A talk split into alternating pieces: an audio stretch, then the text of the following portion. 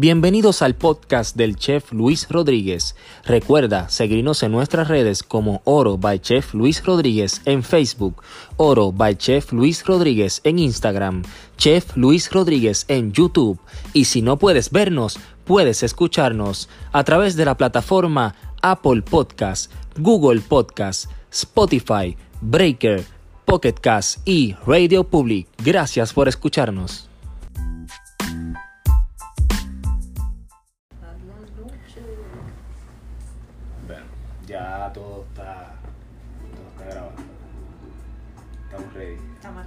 Salud, gracias por, por venir y con este tiempito, ya que yo sé que tú eres misi ocupada, estar aquí conmigo y ayudarme a, a hacer que la gente ¿verdad? sepa un poquito más de lo que, que lo que es este servidor, Luis Rodríguez.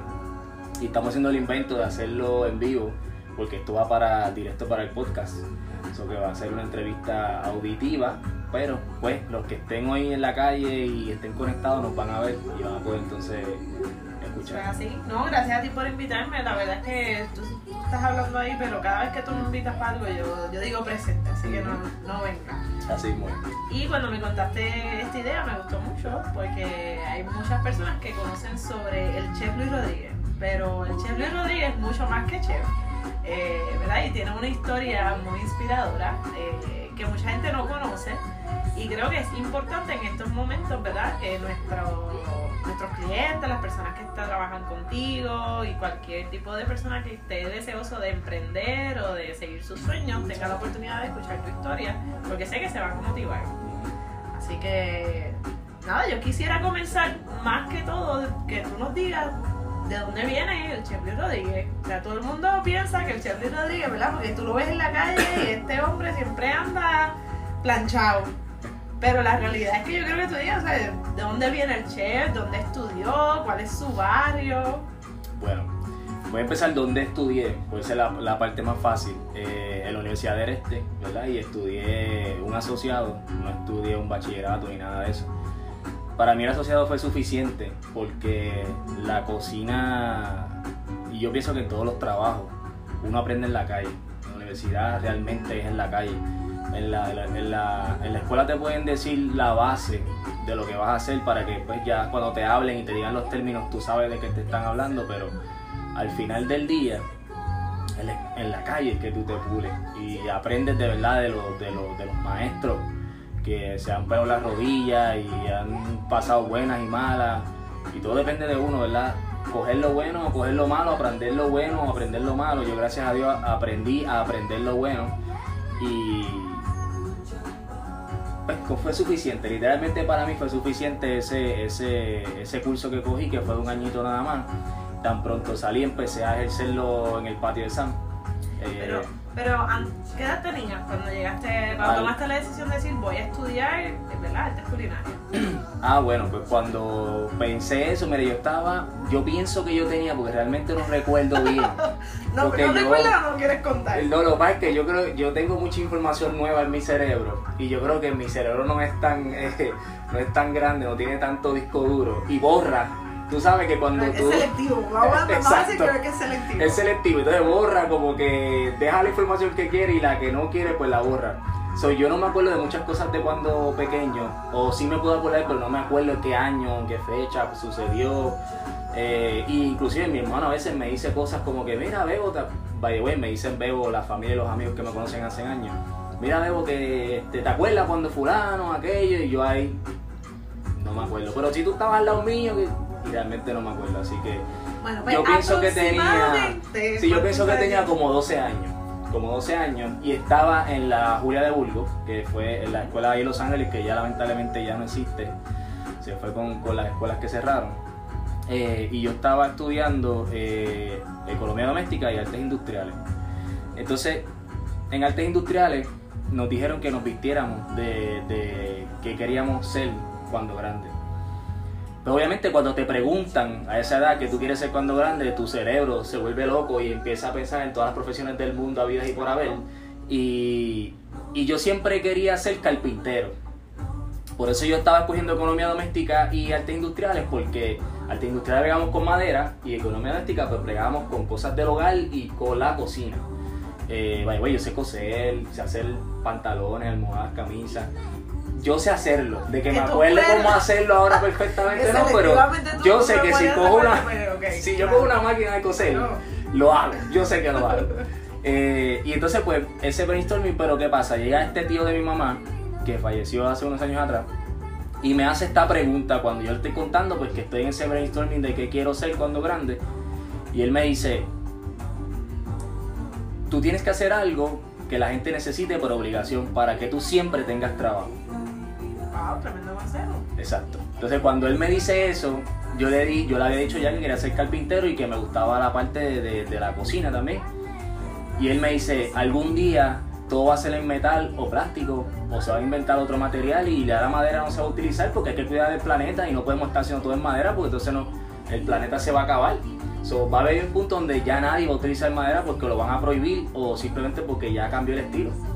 Pero la gente tiene que comer todos los días. Y si no comen, se mueren. Necesitan a alguien que les cocine. Y yo, cuando él me dijo eso, mis ojos abrieron así de grande, se me fue el cerebro, ya tú sabes. Yo dije, wow, yo tengo que ser cocinero porque entonces nunca voy a, dejar de tener trabajo y ya que me gusta pues lo puedo, lo puedo implementar. So, cuando él me dice eso, yo tomo la decisión de ir vestido de chef a, la clase de, artes industriales. By the way, no hice nada de comida, lo que hice fue...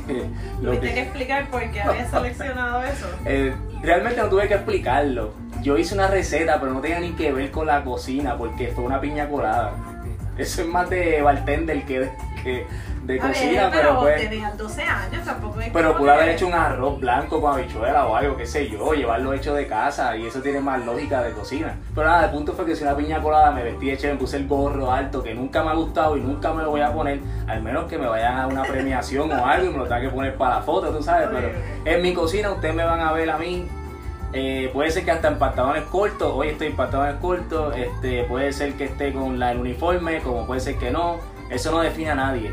Eh, lo que define es el arte y cómo tú trabajes, eso no importa cómo te vistas, ni qué te pongas en la cara, ni cómo te pintes el pelo. Qué bien, y qué bueno que dices ahora que eso no define a nadie, porque yo estoy segura que desde los 12 años tú no pudiste tener tal vez una experiencia directa en la cocina. Y tú comenzaste, me imagino que ya tú tenías un sueño, ya tú tenías algo en tu mente que tú querías llegar a hacer. Y para el que no lo sabe, una vez Luis se pone algo en su mente, Dios mío, alguien le quite esa idea a este hombre hasta que no lo logre. Y yo sé que durante, ¿verdad? Eso temprana edad de los 12 años, tú, tú decidiste hacer un plan y comenzaste a trabajar por lo que querías. Pero ¿cuál fue tu primer trabajo? ¿Qué, que tú dijiste, yo tengo que sudar y yo tengo que crecer y yo tengo que poder lograr, ¿verdad? Demostrar que yo puedo trabajar. Pues mira, mi primer trabajo fue en el edificio donde vivía mi tía eh, Titi Calvin, eh, en Los Ángeles. Mi primer trabajo fue coger Titi Calvin, Titi Calvin nos ve. Es, bueno, no sé, bendición, Titi Carmín. No sé si va a estar por ahí, me va a escuchar, me va a ver. Si está, pues bendición. Este, y vi un carrito de compra, lo habían tirado a la basura. Y yo quería comprar, yo quería comprar el McDonald's porque a mí me encantaba antes McDonald's. Yo lo, ya yo no como McDonald's, pero antes yo lo que comía era McDonald's full, todo el tiempo. Para mí la McDonald's era como ir a sentarme en un restaurante fine dining. Obviamente para esa edad, a los 12 años, 13 años. Eh, y yo necesitaba dinero porque mis papás me daban, ¿verdad? Lo que necesitaba, escuela, casa y ropa, pero no me daban nada que no fuera necesario. Lo que yo quisiera adicional a eso, pues tenía que yo ganármelo. Eh, y pues con mi hermano, el de sangre, porque tengo dos, tengo Ángel que es el chef de comedor, que no es de sangre, y tengo el de sangre que está en Tampa ahora mismo, este Orlando. Y cogimos un carrito de compra y empezamos a, a tocar las puertas en los edificios a botar la basura a la gente yo cobraba una peseta por bolsa de basura y literalmente en el edificio de 12 pisos yo me hacía hasta 30 hasta 30 dólares, creo que fue lo más que me hice en una sola vez. ir de arriba hasta abajo y botarle la basura a todo el mundo, porque yo decía una peseta, pero la gente no me daba una peseta. La gente me daba un peso, me daban dos, a veces me daban cinco. Habían viejitas que nos querían mucho porque siempre nos pedían y nos daban hasta 10 pesos. todo dependía, pero siempre, ese fue mi primer trabajo literal, yo estuve haciendo eso por varios meses, hasta que obviamente pues los otros niños me vieron y empezaron a hacer lo mismo que yo, y pues llegó el punto donde yo tocaba la puerta y la viejita me decía, es que ya se la llevaron, so, ya todo el mundo quería botar basura, todo el mundo quería hacer lo mismo que nosotros, así que ya el negocio ahí pues se cayó porque ya todo el mundo se copió. Entonces, luego, ¿verdad? Decides entrar este, a hacer una carrera formal de lo que es la cocina. Y cuando sales de ahí, me mencionaste ahorita que tu primer trabajo fue en dónde? En el patio de Sams, ¿verdad? Eh, eh, culinariamente eh, fue en el patio de Sam. Antes de eso yo estaba de D-Watcher, eh, que era la puerta al lado, literal, en Amadeus. Pero estando de D-Watcher, pues ya yo, yo hacía cosas en la cocina, porque estaba estudiando a la misma vez. Y pues ya me metía de presentado a la cocina, si el chef faltaba, yo de presentado venía, le seteaba la línea, le hacía el arroz. Me acuerdo ese día como ahora, que el chef eh, me llamó que iba a llegar tarde y el otro cocinero había llamado que no iba a llegar a trabajar. Y solamente estaba yo en el restaurante. Yo seteé mi estación, me puse un delantal y le hice al chef las habichuelas, el arroz, los vegetales, le monté la línea completa y cuando él llegó, él pensaba que había sido el otro cocinero porque yo no le dije que el otro cocinero no venía. Porque yo no quería decirle a él que yo lo iba a hacer. Yo me Quería tomar el riesgo, yo me quería tomar el riesgo de que me quedara mal y me mandara para el carajo y me dijera, esto es una mierda, no se has presentado, no metas la mano, o que me dijera lo que me dijo, que fue lo que pasó, gracias, te quedó brutal, de ahora en adelante quiero que me sigas ayudando en la cocina. Si, no, si yo no me llego a atrever a hacerlo, Claro. esa oportunidad nunca hubiese venido. Claro. Pero te arriesgaste, déjame decirte que arriesgué, te, te arriesgaste exacto. porque imagínate que, que te quedara mal. Exacto.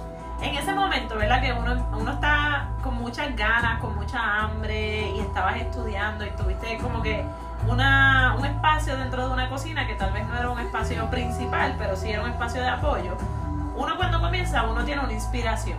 ¿Qué- ¿Quién tú me puedes decir que, ese, que en ese momento, cuando tú iniciaste tu carrera, tú decías, contra, el día que yo sea un chef, yo quiero parecerme a fulano de tal? Si tienes a alguien, ¿verdad? De Puerto Rico, pues puedes decir. Si tienes a alguien internacional, pues también. Pues no tengo a nadie y nunca tuve a nadie. Porque, Yo, porque yo no, yo no sigo a las personas. Yo no, yo no sé, yo no es que no admire a la gente. Ahora, de, ahora después de los 30 años, que tengo 33, eh, he empezado a ver a las personas que tienen éxito a mi alrededor o, por decir algún artista, eh, los he empezado a ver con otros ojos, pero con los ojos de, negociante, con los ojos de cómo veo esa persona, cómo brega con, con las personas a su alrededor, cómo se proyecta. Pero antes de eso, yo nunca he tenido a yo nunca he sido fan de nadie, nunca he tenido, quiero ser como fulano. La única persona como yo quiero ser es con mi mamá y papá. Mi mamá, que es la que tiene los pantalones bien puestos, y mi papá, que es un amor y una chulerina, le molesta, y, y es el pan de, de, tú sabes, es que eh, tienen dos caracteres bien diferentes. Son las únicas dos personas que yo siempre he querido imitar. Y en la cocina, obviamente, pues yo quería cocinar por mi mamá, porque entonces tengo a mi mamá que cocina espectacular y tiene un sazón que yo mismo la llamo a veces y le digo, mami, necesito que me haga un arroz con bichuela y chuleta, o que me haga el pastelón, o que me haga la, la milanesa, o whatever, de todas las cosas que ella me hace, el arroz con cerdo. Son cosas que yo las pruebo y yo me siento que estoy comiendo en el mejor restaurante del mundo. So que, Es que que no, imitar el sazón de mi mamá, literalmente nunca quise imitarlo, siempre quise tener mi propio estilo, pero siempre quise cocinar rico como ella lo hace. Ok. Este, y de mi papá, pues yo aprendí algo bien importante que te lo quería decir la anécdota. Eh, después que hice lo de la basura, eh, trabajar de basurero como tal, porque literalmente era basurero, eh, empecé a trabajar en el periódico. Y me acuerdo como hoy un día que, que no me quería levantar, yo entraba a las 5 de la mañana a trabajar. Y de momento el, el reloj sonó. Y yo le piché la alarma. Le piché, seguí durmiendo. ¿Qué hora era? 5 de la mañana. O sea, ¿Tú te levantabas a las 5 de la a mañana? las 5 de la mañana para repartir el periódico, sí. Pero tu papá ya estaba despierto. No, papi ya estaba despierto porque a- a- él se levantaba, pero para velar que yo me levantara. Pero él no tenía que levantarse a las 5 de la mañana. Pero él lo hacía para velar que yo me levantara. Me, me acuerdo como hoy que ese día que yo no me iba a levantar, él me dice, Luisito, levántate. Y yo como que le piché. No pasaron 30 segundos y me echaron un vaso de agua fría en la cara para que me levantara. Y las palabras que me dijo fue, yo no te he enseñado a ti a ser vago y si no te levantas y no tienes responsabilidad en la vida no vayas a ningún lado. más nunca, después de ahí, yo volví a llegar tarde a un trabajo ni a ningún sitio. Y tú sabes cómo yo soy a la hora de llegar a los sitios y lo maniático que me pongo. Sí. Y eso fue por Y eso que me hizo. Ahora que mencionas lo maniático, y tú sabes cómo yo soy. Sí, él aquí se ríe y él aquí es bien casual, ¿verdad? Él aquí vamos a tomarnos nuestro vinito, musiquita de fondo, todas Ajá. esas cosas. Pero, ¿cómo, cómo ha sido el, el chef Luis Rodríguez desde aquel momento que entró por la primera cocina siendo el chef? Así ¿Cómo mismo. tú te puedes describir? Así mismo, bien. quiero que la gente sepa, porque yo viví, yo viví esta experiencia. Para el que no lo sepa, yo viví esta experiencia, pero la gente tiene que saber. Sí, sí, tenemos que hablar de eso y, y de- y tenemos que hablar de lo que eres ahora, de lo que eras en ese tiempo y lo que eres ahora, que es importante mencionarlo. Este, pues sí, bien jodón, bien jodón, este, bien maniático, súper limpio, eh, todo tiene que estar en su lugar. Más cuando fui a la universidad y me dijeron que cada cosa en su lugar, este, hay un, hay un, algo que se dice en francés, que lo que significa es que cada cosa tiene un lugar eh, para que cuando lo vayas a buscar lo, encuentres. Y así yo soy literal. Yo aquí en mi cocina, yo voy a buscar una cuchara y si no está donde van las cucharas, pues, pues, voy a preguntar dónde está porque se supone que esté donde van las cucharas. Así que siempre he sido así, por eso es bueno, porque gracias a eso me, gané, me he ganado siempre el respeto de los, de los líderes que he tenido por encima de mí, mi chef y mi, mi jefe, no importa que fueran chef, los gerentes, los jefes, los dueños, siempre me ganaba la confianza porque veían la manera mía de trabajar. Manera mía de trabajar es respetar lo que tengo al frente mío, el equipo que estoy utilizando, eh, la comida, este, todo eso.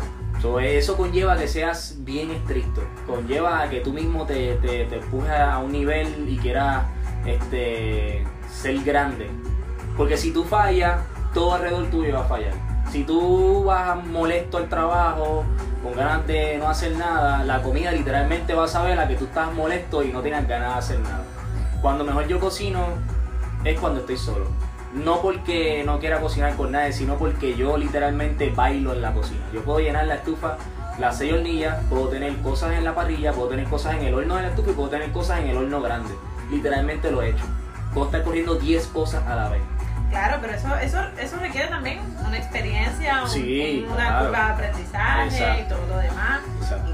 Que yo sé que estoy, estoy más que segura y, y que tú fuiste creciendo y building up o construyendo sobre cada etapa, sobre cada restaurante, sobre cada lugar que, que fuiste a trabajar. Exacto. Luego que tú sales del patio de Sam, ¿verdad? Este, ¿a, dónde vas? ¿Qué, decides hacer?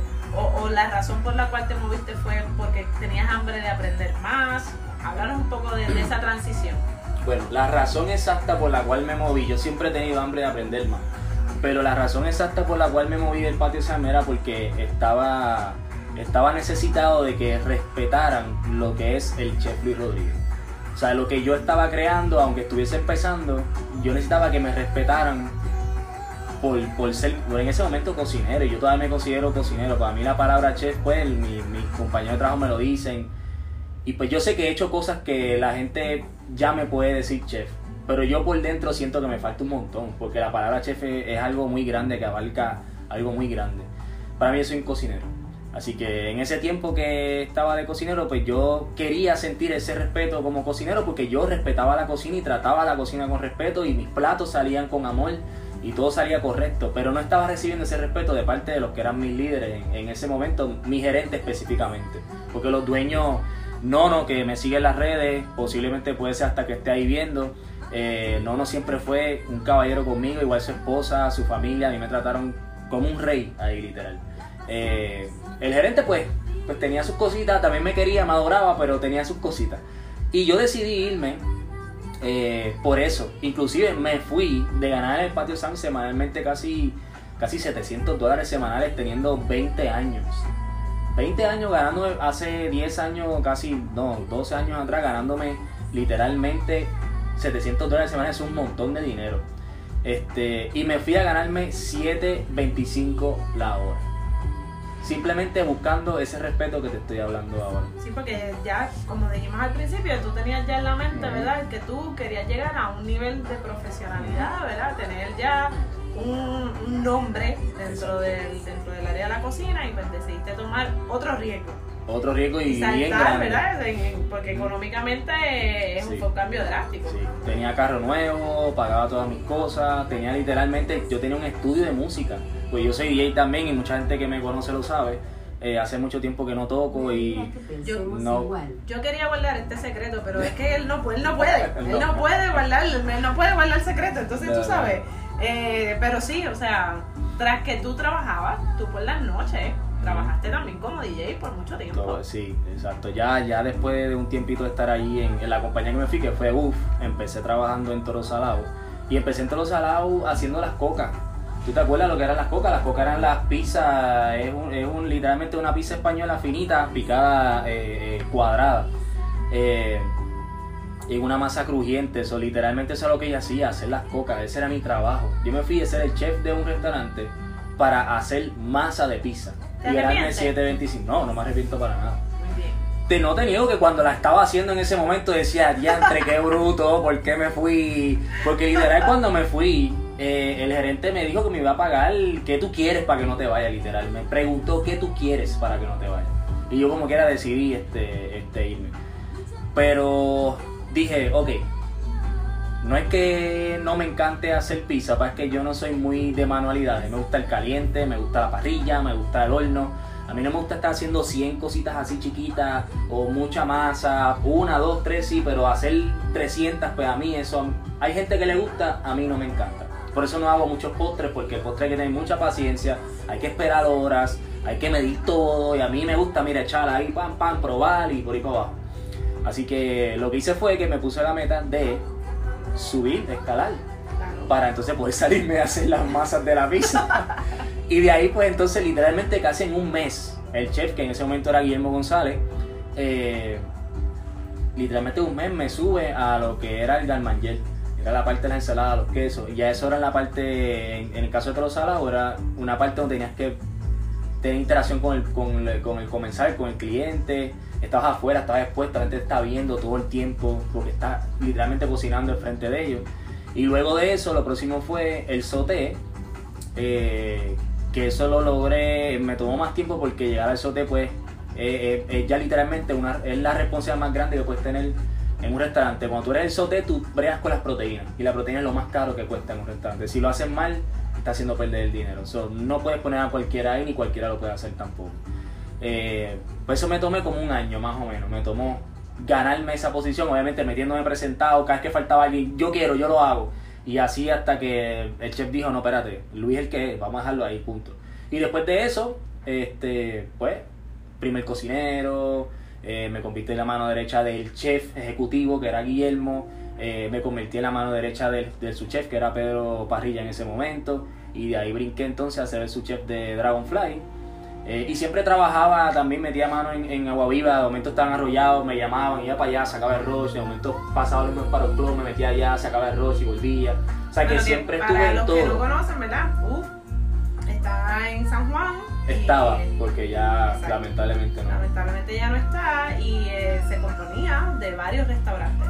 Este. Y como bien mencionó el chef, pues él tuvo la gran oportunidad de correr por cada uno de estos restaurantes y lo, lo más importante de esa experiencia es que cada uno de los menús y cada restaurante era diferente. Era diferente, exacto. No era que algo tú podías replicarlo en uno o en el otro, tú tenías que, de- eh, sea, ingredientes, el plateo, todo, la, incluso la experiencia para el propio cliente. Exacto. So, que estamos hablando de que cada restaurante podría tener de 20 a 25 platos. Y yo me los tenía que saber todos. Porque si trabajaba en Toro Salado tenía que saber el completo. Si trabajaba en, en Dragonfly tenía que saberlo completo. Y Dragonfly no solamente era eh, menú regular, sino que también era sushi. So, yo también aprendí a hacer sushi en Dragonfly. Y aprenderme el menú de Dragonfly y, a- crear eh, rollos nuevos también en Dragonfly. En Paro Club igual y en Aguayo igual. En Aguayo tiene una ventaja porque mi hermano Ángel, el que, no es de sangre, pero es mi hermano de, crianza de toda la vida, eh, trabajaba en Agua Viva y pues con él pues siempre hablábamos y me decía, mira, hice este plato o pusimos este plato nuevo y hablábamos de platos, o sea, yo me lo sabía a través de él, aparte que comía cada rato allí, nos pasamos un to-go, mira, tú tienes hambre almorzar, pues mira, yo te mando aquí eh, esto y tú da- mandas un pescadito, lo que sea y pues los gerenciales o las personas que teníamos en- alguna posición en UF nos permitían hacer eso. Este, no era que todo el mundo lo podía hacer, solamente los que tuviesen alguna posición, pues le permitían eh, comer literalmente en cualquier restaurante que tú quisieras, todos los días. Y eso era una ventaja bien buena porque imagínate, yo entrenaba, salía de entrenar y tenía una hambre brutal y llegaba a todo y me comía un churrasco con arroz y ya estaba ready para trabajar toda la noche y salía a las 1 de la mañana y, y esa es otra cosa que, me, que ahora que digo eso a las 1 de la mañana, yo nunca fui de quedarme a janguear después del trabajo. Yo me quedaba selectivamente porque, por ejemplo, tú, para que los que no saben, Joanny trabajó de mesera, primero creo que de host, ¿verdad? Y después de mesera en Toro conmigo, ahí fue que nosotros nos conocimos. Este, y pues ese éramos el corillito, o sea, que de momento, mira, vamos a beber, vamos a hacer tal cosa, ah, pues dale. Pero yo no salía y me iba a beber todos los días, ni me iba a janguear todos los Es días, que porque eso no. Nuestros jangueos eran donde tú tocaras. Ah, bueno, también, exacto, donde yo jangueos eran donde tú tocaras, ¿verdad? También, también, donde yo tocara. Pero cuando no tocaba, pues, como quiera, siempre ha sido así. No me ha, no me ha gustado. Yo bebo casual. No me, yo me he emborrachado a mis, a mis 33 años como tres veces y no estoy exagerando. Este. Y yo creo que lo he hecho a propósito, como que me levanté a las 9 de la mañana y dije, voy a beber y me voy a emborrachar en una hora y me emborraché ya. Por e- como que algo así. Este, pero yo bebo social, no me gusta emborracharme, no me gusta la sensación, no uso droga, este, siempre me ha gustado hacer ejercicio, aunque llevo como seis meses que no toco unas pesas, pero estamos Pero eso, ahí. eso es, ¿verdad? Eso es parte del trajín diario Sí, ahora. exacto. ¿Cuántos años estuviste en UF? En UF, tuve como seis, seis años. seis años, sí. Y de, mientras estuviste esos seis años en UF, yo sé que tú tenías ya tu plan personal, ¿verdad? Porque uno va construyendo y como tú te pusiste metas y lograste ir escalando en diferentes posiciones dentro de UF, diferentes restaurantes, incluso restaurantes que una de las ocasiones, o sea, me acuerdo que siendo host todavía, tuvimos seis a ocho cruceros en San Juan. Ujú. O sea, que eso era... Eso no era, para. sí, eso era. Y aunque algo- Luis menciona que no tenía tiempo para janguear, es que a veces era duro, duro Sí. porque, ¿verdad? Eh, tú eres de las personas, como bien menciona, te gusta llegar primero, te gusta tenerlo todo listo, te gusta siempre, ¿verdad? Mantener una estructura dentro de tu cocina. Eh, y esas fueron características que siempre sobresalieron de ti mientras estuve trabajando contigo. Pero en tu mente, una vez ya tú pudiste desarrollarte dentro de UF, ¿cuál era tu próximo paso? ¿Y qué hiciste para poder llegar a ese, a ese paso? Pues mira, este. No te voy a negar que fue. Tuve un momento de confusión, pues como era DJ y este y me encanta tocar, me encanta, ¿sabes? Yo toco y me, me transporto a otro mundo, me encanta tocar. Y para ese momento estás pegado. O sea, Eh, a bueno, también. La gente que, mira, eh, allí en UFA eran los CD, mira, pasame acá tu mixtape, por favor. En me acuerdo que tenían un mix, un mix que yo había hecho y esa era, esa era la música de fondo que utilizaba en uno de los mix que, que utilicé. Hablando de música de fondo, tenemos a Chambao de fondo. ¿Por qué? Porque a mí me inspira Chambao. Y no solamente porque me gusta específicamente ese CD de ella, que fue el que tocó mi vida cuando estábamos este, juntos en Toro Salado. Es que cuando yo la pongo me acuerdo de todos esos buenos momentos, de todas esas buenas amistades, de ese crecimiento que hubo ahí. Y literalmente me transporto, eso me encanta cocinar con chambao, me encanta, me encanta. Y si estoy molesto o lo que sea, la pongo y mira, me quedo, me, me relajo, literal. Pero específicamente ese CD, que se llama Endorfinas de la Mente. Los demás me gustan, eh, pero ese es el preferido, es el preferido. No vengas, no llores, Joan, estate quieta porque sé que te veo, te veo ahí ya suspirando, con ganas de llorar.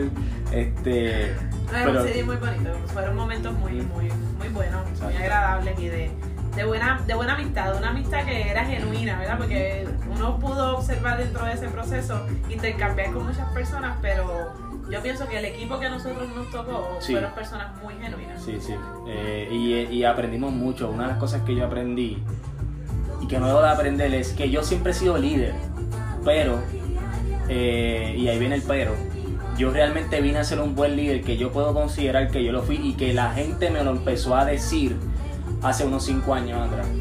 Este, porque antes de eso siempre fui líder, pero no sabía bien cómo expresar, eh, cómo expresarme o cómo decir las cosas. Yo siempre he sido blanco y negro. O es bueno o es malo. No tengo un intermedio. Yo no te puedo sobar la espalda. Ahora lo hago. Antes no podía. Este, te, te quisimos igual, aunque sabíamos Sí, que siempre igual porque- dos rayitas por encima de todo. Siempre lo quisimos y siempre era como que pues ¿verdad? Pero sabíamos que había que tenías que bajarle dos. Tenía que bajarle dos, claro. Yo, yo llegué a un punto donde llegué a decirle a mis cocineros a invitarlos a pelear.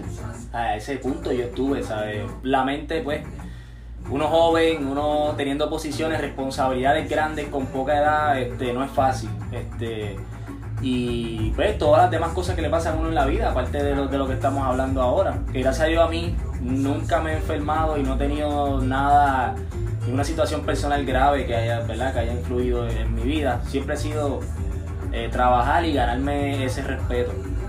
Este, so que realmente hace cinco años que empecé a, a ser un buen líder porque cogí clases. Eh, me pasaron unas situaciones específicas conmigo, con, con el patrón que tenía en ese momento y conmigo que me llevaron a mí a tener que moldearme obligatoriamente porque yo dije yo no quiero hacer lo mismo. Yo no quiero verme ni proyectarme de esa forma. Yo tengo que aprender a cómo hacerlo diferente. A que siga siendo estricto, que se hagan las cosas bien, correctas, pero que la gente lo tome de una manera más chula. Que, y aunque yo le diga a la persona, eso está mal, lo hiciste mal, vamos a hacerlo de nuevo, que la persona al final del día sepa que yo lo estoy haciendo para que sea mejor.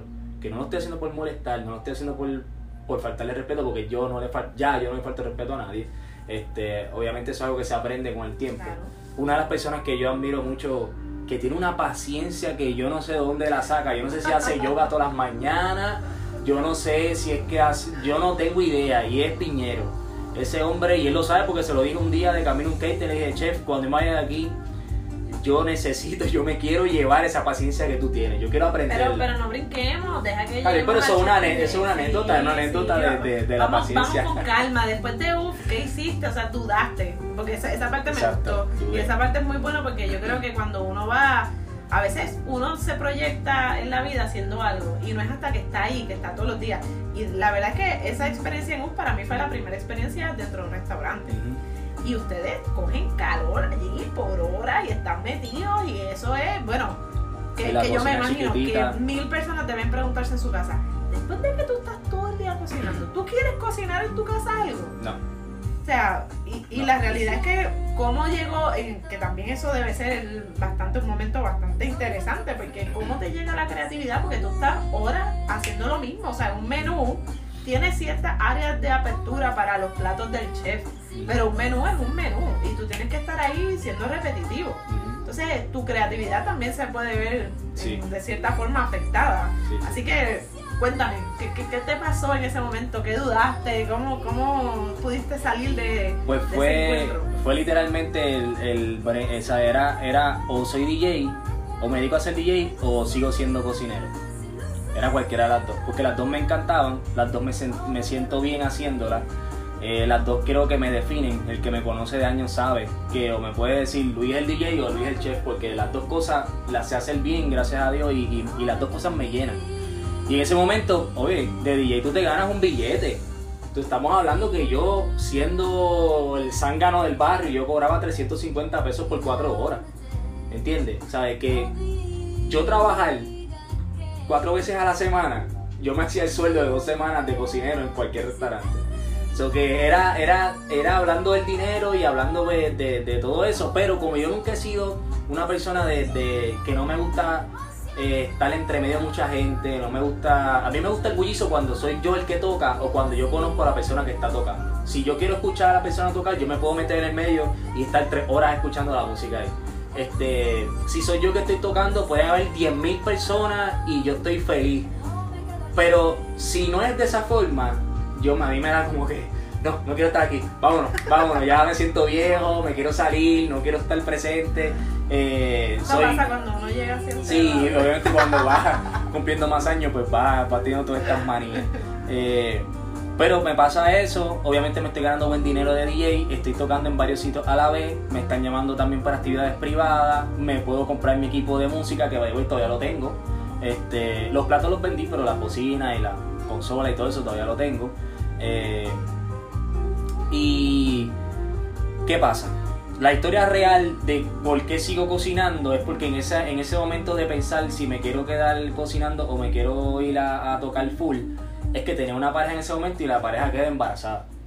Y cuando esa pareja queda embarazada, eh, yo tengo que decidir qué tengo que hacer ya, punto. Tengo que decidirlo porque tengo que hacerme cargo de una personita que venía, ¿verdad? En ese momento. Y yo digo, pues voy a seguir cocinando, porque sé que cocinando voy a tener trabajo más seguro. Y ya yo era su chef de Dragonfly. Solo lo que necesitaba era buscarme literal otro trabajo donde me pagaran por lo menos de 8 a 9 dólares para cuadrar la caja con lo que me ganaba de su chef en Dragonfly y tener pues un ingreso más, más alto. Y ahí es que entro a trabajar con José Enrique. Este, me cogen en Capital, empiezo a trabajar con José Enrique y al mes de estar trabajando con José Enrique, esa persona pierde el, el bebé. Cuando lo pierde, pues ya yo no tengo esta responsabilidad, ya no necesito los dos trabajos. Solo le digo a José Enrique, chef, eh, ¿tú quieres que me quede contigo o me voy para Dragonfly? Porque ya no necesito los dos trabajos. Y él me dice, no, quédate conmigo, este, vas a ser mi subchef. Y le digo, ¿cuándo? No, ahora mismo renuncia ahora si tú quieres. Pues fui, llamé, mira, una semana de Dragonfly y, y me quedé entonces con José Enrique. Ahí estuve cuatro años. ¿Cuatro? No, estuve más de cuatro años, seis. Porque estuve dos en Capital y, y estuve cuatro en, en Miel. Este, miel de gerente. So que de Capital, fui su chef en Capital y de Capital me hicieron chef en Miel. Abrimos el primer Miel en Sitio de Plaza. Estuve seis meses de chef. El concepto de miel no era un restaurante, era. Era un café high class. Eh, porque no era todo lo que hacíamos lo hacían from scratch ahí, era un menú bien creativo, se hacían cosas nuevas todas las semanas, teníamos chef cocinando, porque cuando yo dejé de cocinar como quiera había otro chef cocinando que era... O sea, que, que en esa transición de, de UF, que pasamos entonces a trabajar en, en Capital. En Capital, te fuiste entonces a hacer un tipo de eh, trabajo administrativo. Así que de- luego de ahí, ¿verdad? Brincas entonces a dejar la cocina, pausas, pausas la También fui cocina. bartender, porque yo era bartender en todas las eh, guayaguayas y en todos esos Cago parties. me agárrate, porque lo que está aquí sentado aquí al lado es otra cosa, ¿entiendes? Todo- todos los parties estos que habían por ahí, yo iba de bartender con el, con el esposo de mi tía, de Titi Carmín, que es bartender, y lo llevaban para esos parties, y él me llevaba y pues hacía mi chavito ahí, aprendí otras cositas también de bartender. Pero sí, cuando me voy de administrativo, ya yo sabía de administración porque en UF yo me encargué de aprender eh, no solamente a cocinar, sino también de administrar y ver con el dinero, con los números. Eh, y el gerente que está en ese momento, que era Pablito, ¿sabes quién es Pablito? Eh, pues me ayudó mucho en eso, siempre me dio la mano, me dijo, mira, me dio las tablas, me enseñó esto así, hace de esta forma y aprendí un montón con él. So, cuando llego a José Enrique, unas cosas que yo le ofrecía a él eh, para hacer su, su, su chef fue, yo te voy a hacer los números de los tres restaurantes, de Miel cuando lo abra, de José Te Enrique. pregunto, en ese momento, Ajá. ¿tú tenías ya en la mente que tú querías abrir tu negocio, tu cocina No. o tener algo? No, Era no. simplemente que tú querías desarrollarte en todos los ámbitos de un restaurante. Exacto. Porque yo sabía que en algún momento, cuando yo fuera a tener mi propio negocio, toda esa información y esa experiencia me iba a ser útil. So, por eso realmente decidí este eh, ofrecerlo y, y meterle mano. Y no, y no fue fácil. Cuando abrimos miel, yo estuve seis meses trabajando siete días a la semana, de 5 de la mañana a 7 de la noche. Yo y un cocinero nada más. ¿Sabes? Era algo loco, algo loco, ¿sabes? Fue algo bien fuerte en mi vida. Pero eh, ese fuerte logró que yo creara un equipo de trabajo y que me dieran la verde para contratar más personas. Y miel fue lo que fue gracias a ese primer impulso que le tuve que dar mi vida y mi alma y mi espíritu, literal. Eh, y se creó este restaurante donde el ambiente de trabajo era una cosa, yo todavía, yo todavía mis compañeros que trabajan, es María, que trabajó conmigo ahí en Miel, es mi gerente ahora mismo en Cocina Rica, y a veces cuando nosotros pensamos en Miel nos da nostalgia, porque el equipo de trabajo que existía en Miel era un equipo de trabajo de sueño literal. Era, era algo bien chulo y el negocio, tú entrabas, bueno, Joanny era cliente, para ese tiempo Joanny estaba embarazada. No, no, no, pausa, que esa es mi anécdota. Ah, o sea, sí. yo- la vida nos volvió a unir. Nos volvió a unir, nos La- volvió a unir. después de muchos años, la vida nos vuelve a unir y da la casualidad que yo estoy embarazada en ese momento. Sí, Y mi antojo de mi embarazo eran los quesitos de quesitos miel. de miel. Yo no sé qué tú le echaste a esos quesitos, yo no sé qué Eran bien sencillos y sigue siendo bien sencillo. Yo no sé, pero la realidad de la- del tema es que yo te veía y a mí lo que yo veía era el- Un el quesito. Tú no me veías a mí, tenía un quesito ahí. Un quesito. Sí, me abuelo la pipa así de Naomi, bien bella. Este, y, y Joanny viendo así con esos ojotes de ella, con esta carita así. el quesito. Pero me acuerdo que una vez no había y yo creo que por poco ahí me dio un patatú porque Al se día te acababan. tuviste que levantar más temprano a hacer quesito. Sí, porque se acababan bien rápido. Hacíamos cuatro bandejas, estoy hablando que eran 60, 70 quesitos y a- en dos horas de hacer 70 quesitos ya no existían. No existían y eso era todos los días, todos los días. Una cosa espectacular, de verdad, algo bien loco.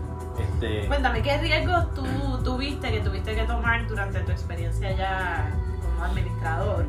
Eh, ¿Verdad? Porque entonces ya pasaste de dudar, me quedo como, como cocinero, me quedo como chef, me quedo como eh, DJ, decidiste irte en el área de la cocina, pero luego te mueves completamente a un, a un área donde en cierta forma sí tocabas directamente a la cocina, pero todavía no estabas 100% completo, ¿verdad? Te sentías que todavía te faltaba algo, cuéntame. Este, bueno, me estás hablando, déjame eh, caer en tiempo, porque me estás hablando de cuando estoy todavía en miel y ya soy gerente o cuando ya me fui. No, no, ya eres todavía estamos en miel. pero yo sé que tu corazón y tu espíritu todavía Sí. Pues yo, mira, mi meta realmente era abrir seis miel. Esa era mi meta. Ser el gerente general de seis mieles. Y llegué a ser gerente general de los dos que teníamos. Que abrimos otro luego en, en, en Atorrey, que by the way, me fui para México con mi hermano, con Ángel. De momento llego, y ese mismo día que llego, me llama José Enrique y me dice, Luis, mañana vamos a tener una reunión. Y el mañana era viernes. Vamos a tener una reunión. Nos vemos en, en Miel con Juan y con Ati y todo el corillo, todos los gerenciales. Ah, pues dale. Llego el viernes y me dice, vámonos, vámonos, vámonos en tu carro, vamos para Torrey. Me monto en mi carro, vámonos para Torrey. Cuando llegamos a este edificio de UBS, llegamos a este local y hay gente trabajando. Y me dice, esto es de nosotros el lunes. ¿Qué? Sí. Tienes que hacer todo de hoy viernes. Tienes que literalmente abrir un restaurante nuevo, contratar todo el equipo de gente y tener un menú preparado para el lunes. Yo solo. O sea, a mí me dio un patatú, pero gracias a Dios que acaba de llegar de México, me había saltado como un lechón, cogí sol, me metí en la playa, bebí, hice de todo. So, estaba bien relax y tenía como que la mente bien clara. So, literalmente lo hice, lo pude hacer. De viernes a lunes nosotros abrimos el miel de, de Atorrey. Con todos los suplidores ya, bueno, una loquera, pero lo logré. y estando ahí, pues la meta era lograr abrir este, hasta seis... eh, No, después de eso tuviste bendito, ponme uno donde tú quieras que Sí, yo lo cuando yo vi que yo pude hacer eso de viernes para lunes, olvídate. Yo dije, ¿qué? Ay, bendito, ¿dónde está el otro local? ¿Dónde es que? Vamos para allá, porque esto es, olvídate. Y literalmente así me sentía. Tuve mucha libertad y mucha confianza cuando estuve de gerente. Este, mi jefe, que era Carla, obviamente Carla y José Enrique, este, Juan en ese momento era gerente, confiaban en mí con los ojos cerrados y me dejaron tomar todas las decisiones del restaurante, literalmente todas las decisiones del, del restaurante. Lo único que yo no hacía era pagar. Yo no pagaba, eso era lo único que yo no hacía. Pero yo tomaba todas las demás decisiones. Si cambiamos esto, si ponemos aquello. Y literalmente yo y digo tomaba porque yo podría llevar una propuesta donde José y decirle, José, mira esto nuevo. Y José lo probaba, le gustaba y me decía, dale. Ya hay un punto donde él ni siquiera tenía que probar las cosas porque él sabía que iba a funcionar. Porque la idea que yo le estaba llevando iba a funcionar. Este, sobre eso fue bien bueno porque tenía mucha libertad, podía ir al gimnasio, entraba a... Y ahí la- nace otro proyecto. ¿Cuál? No me asuste. Ahí, mientras tú estabas en Miel, mientras estabas trabajando dentro de la, del aspecto gerencial, es que nace la línea de ropa. Ah, ok, ok. o sea, porque eh, Eh, la creatividad de este hombre era como que, si no puede ser a través de esto, le, le, le emana para que otra cosa. O sea, y Exacto. tú dijiste, bueno, pues estoy con esto, lo estoy dominando, estoy aprendiendo, ya tenemos un segundo local, y entonces decidiste eh, tirar la línea de ropa, que para el que no lo conoce, el nombre es. Saraná. Cuéntanos un poquito de esa super experiencia, porque aquí lo hiciste todo de Scratch también lo hiciste.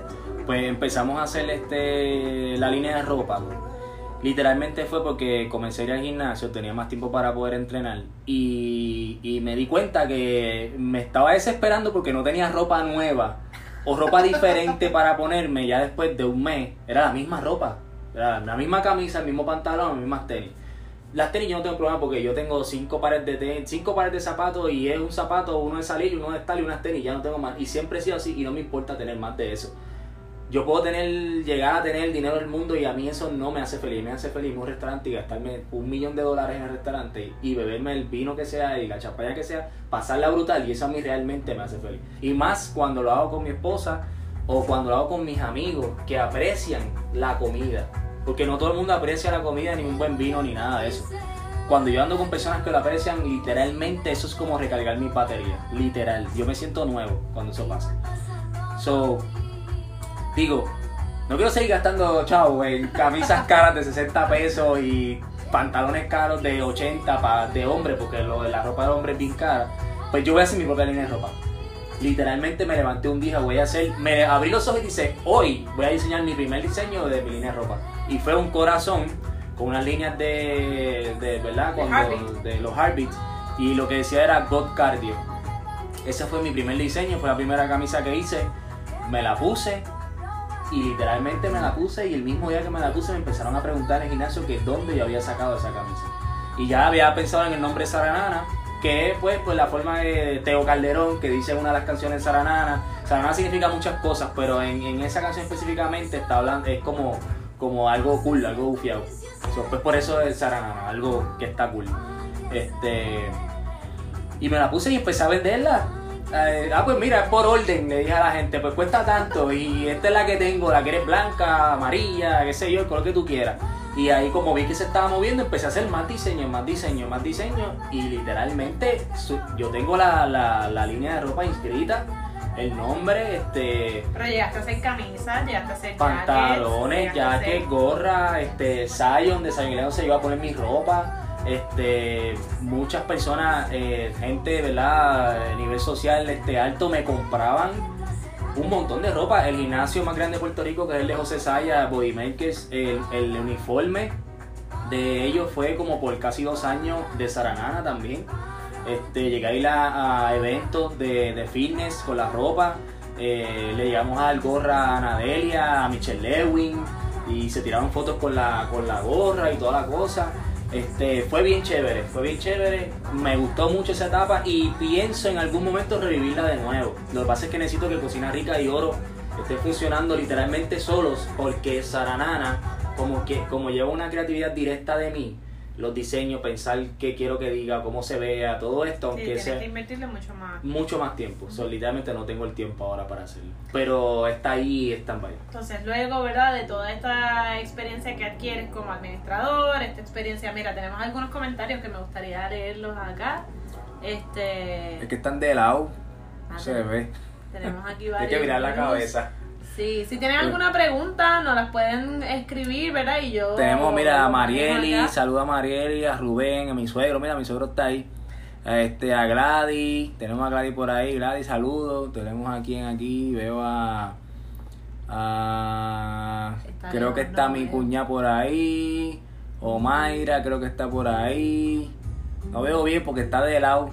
Ah, mi esposita, mira, eh, la jeva está ahí. Mira, aquí si estoy soltero me pregunta, no, estoy casado contigo. Te amo, tan bella. Ella siempre está ahí, viste, ella siempre está. Ella siempre es tu, está presente. obviamente, ella es tu fan, ella es tu fan número uno. Y tú eres su fan número uno también. Entonces, yo siempre te lo he dicho, ustedes son el equipo del Dream Team, porque son un éxito, ¿verdad? En el, en el ámbito de lo que es la salud, el ejercicio, el sabor, una vida saludable y balanceada, pues yo pienso que Cocina Rica es, en resumen, es eso. Pero, entonces, ya una vez ya terminas toda esa eh, experiencia eh, dentro de miel, dentro del ámbito administrativo, ¿qué sucede? Pues cuando termina toda esa experiencia, pues pasa un revolú. Y pasa una, situa pasa una situación que no tiene nada que ver con el esfuerzo ni el trabajo que ninguno de los, ¿verdad? los compañeros eh, ejercimos allí en miel. Y es pues que Mira, no sudé. Me preguntaron si estaba soltero y está sudando. Oye, estoy, literalmente estoy sudando. ¿Tú no tienes calor? No, no. ¿Tú, estás bien? no, porque te ves friolenta. Yo no, yo tengo calor, pero también debe ser por esta camisa. Y el aire está prendido, pero no sé, no lo siento. Es que el vino también está bueno, está bueno el vino. Eh, pues pasa esta situación que literalmente cierran todos los restaurantes donde trabajamos. El único que se queda abierto es el de la placita. Y pierdo mi trabajo. Pero yo tenía un dinero ahorrado So, yo decido que la primera semana que estoy sin trabajo, digo, me la voy a coger de vacaciones. Y literalmente me fui con mi esposa este, y con la nena y pues, todo O sea, este... Vamos, vamos, espérate, vamos por paso. Tú llegaste a un punto donde tú manejaste ya, ¿verdad? Un sinnúmero de restaurantes, tenías varios empleados, te tuviste, ¿verdad? Un éxito muy bueno. Y por razones distintas de la vida, te quedaste sin trabajo. Pero no es que te quedas sin trabajo y estás en la misma posición que antes. No. ¿Verdad? Donde tú, pues, eh, tienes, eres joven, estabas ganando un buen sueldo, las deudas, pues, no eran este, significativas en aquel entonces. Pero ahora es que ya tienes una familia. Ya tengo una familia, casa, familia, hijos, eh, carro, todas las deudas que uno tiene normalmente de, de- Mira, ahí está Heidi. Hola Heidi. Ese, ah, mira, ahí está este mami también, mami, bendición. Ya hablé de ti, mami, tienes que escuchar el podcast porque ya hablé de ti ahorita. Este, y Heidi es mi fan, esa, mira, ese, Marimar es la primera y Heidi es la segunda. La segunda fanática de ahí de City View Plaza también nos conocimos ahí en City View Plaza. Ah, pues también tuve que probar los quesitos. Sí, Heidi los probó de seguro. De claro que sí, de Heidi se comió unos cuantos. Y de todas las comidas que he hecho, y sigue y ella me sigue pidiendo catering a cada rato. Yo creo que cada, cada- yo creo que una vez al mes me pide un catering, algo así. Qué bien. Este, y le encanta oro. Me llama para llevarte un par de botellitas más. Este, ¿en qué nos quedamos? Se me fue el hilo. Que te quedaste sin trabajo, sin eres trabajo. jefe de familia, tienes, tienes todavía todas estas responsabilidades. Pero eh, a, a pesar de todo eso, tú dijiste, no, voy a tomar la primera semana libre. Me Exacto. voy de vacaciones. Y me relajé. Literalmente borré de mi mente que no tenía trabajo. Lo borré. Pagué las deudas de esa semana, papá, papá, todo bien chévere. Traté de adelantar todo. Me sobraron unos chavitos y me fui, me, me relajé, me tranquilicé. Ahora, cuando el lunes, cuando dio lunes 12 y 1 de la madrugada, automáticamente mi cerebro y se volvió loco porque dijo, hey, espérate, Mañana no tienes trabajo. Mañana no tienes trabajo. Tengo una semana sin trabajo. Y este que está aquí, desde los 14 años no ha parado de trabajar. No he parado de trabajar y he tenido trabajos muy buenos, como también he tenido trabajos que no son tan buenos, pero los he aguantado y he aprendido de eso. Eh, y nunca había estado sin trabajo y menos porque me quedara sin trabajo porque yo sí he estado sin trabajo porque yo lo porque me estoy haciendo una transición a otro trabajo para estar mejor no porque me votaron ni porque lo cerraron. Entonces me pasa esto y ya ese lunes em, realmente me empiezo a preocupar pero fuertemente fuertemente fuertemente. Pasa lunes martes miércoles jueves el viernes esto es una vocecita que Giovanni que me conoce sabe que yo tengo una vocecita que me habla y me dice cómo tengo que hacer las cosas y cuándo las tengo que hacer. Me levanto literalmente este viernes con la misma preocupación de todos los días. Todavía no tengo trabajo. Había ido a entrevistas, pero entonces voy a la entrevista y me decían que yo estaba sobrecualificado. Me decían, pero es que con este resumen es para que tú abras tu restaurante ahora mismo, por- porque tú me estás pidiendo trabajo a mí. Y yo le decía, es que no tengo trabajo, necesito que entre dinero. Llevo una semana sin que entre dinero a mi cuenta. Yo no puedo estar sin, sin que entre dinero. Y, ah, pero es que ¿cuánto tú quieres que yo te pague? ¿Cuánto tú me puedes pagar? 9 pesos, 8 pesos, págame eso, no me importa. Si yo me tengo que ganar la posición contigo, yo me la voy a ganar. Pero nadie me quería dar trabajo porque estaba sobrecualificado. Todo el mundo me decía que no. Me decía, mira, es que lo que pasa, que es que... O si no me pichaban y no me llamaban. Después de la entrevista estaban locos conmigo y cuando de momento se daban cuenta que realmente yo estaba sobrecualificado para lo que estaban pidiendo era como que no te voy a llamar. Y pues me pasa eso y me levanto este viernes y digo, déjame, déjame, este, abrir el, nuevo día en los clasificados. Literalmente la vocecita me dice, levántate, abre los clasificados y busca trabajo ahí. Y literalmente, Giovanni, no estoy mintiendo, yo me senté en mi sala, abrí la aplicación y el primer trabajo que salió automáticamente cuando yo puse cocinero, salió Enrique Piñero busca a su chef. Te lo juro, así de, así de loco como te estoy así mismo fue. Cogí y como yo tengo conexiones, pues llamé a Guillermo González, que fue mi chefa en UF, y le dije, Guillermo, Piñero está buscando cocinero, llámalo y dile que yo no tengo trabajo. Porque él está buscando su chef, no cocinero. O sea, que está buscando una mano derecha, una, una buena posición, Sí, que tenías una persona que te podía dar una buena recomendación. una buena recomendación. Ok. Pues Guillermo lo llamó a los tres segundos y le dijo, mira papi, tengo este tipo, si tú no lo coges, vas a perder la oportunidad de tu vida. Este es que tienes que tener al lado tuyo. Y rápido Piñero me llamó y me dijo, mira, Guillermo me llamó, que si esto, puedes venir a verme. Y ahí yo le digo, chef, es Luis Rodríguez, yo fui tu estudiante. Y él siempre me veía en la calle, pues yo lo veía cuando hace sus cosas en la calle, en las tiendas y eso, yo lo veía. y lo saludaba de lejos. O cuando yo le digo que es Luis Rodríguez, él dice, ah, ya entre caballo, eres tú, qué bueno, pues mira, pues te veo mañana. Voy a la entrevista, me entrevisto con él, él me dice todo lo que necesita, me dice, necesito a alguien que de confianza, que me cuide el negocio, que yo pueda hacer mis cosas en la televisión, todo el revolú, pues tiene 784 cosas que hace a la misma vez. Necesita a alguien que realmente le cuide ese espacio, que es Mesa 364. Y yo le digo, pues yo soy el que soy. Y da la casualidad que ahí mismo llega Rafael Barrera, by the way, ya mismo sale eh, la, creo que en dos semanas sale el episodio de Rafael Barrera que le decimos Pachito, que es el de Cooking with My Doctor. Ya grabamos este jueves pasado el episodio. Eh, entra y me dice, caballo, ¿qué tú haces aquí? Y nos conocíamos del gimnasio. A él yo lo conocí el gimnasio y entrenaba con él en el gimnasio.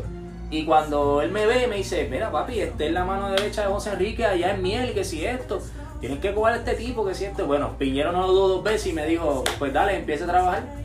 So, literalmente yo me gané la confianza de Piñero, tuve un año con él.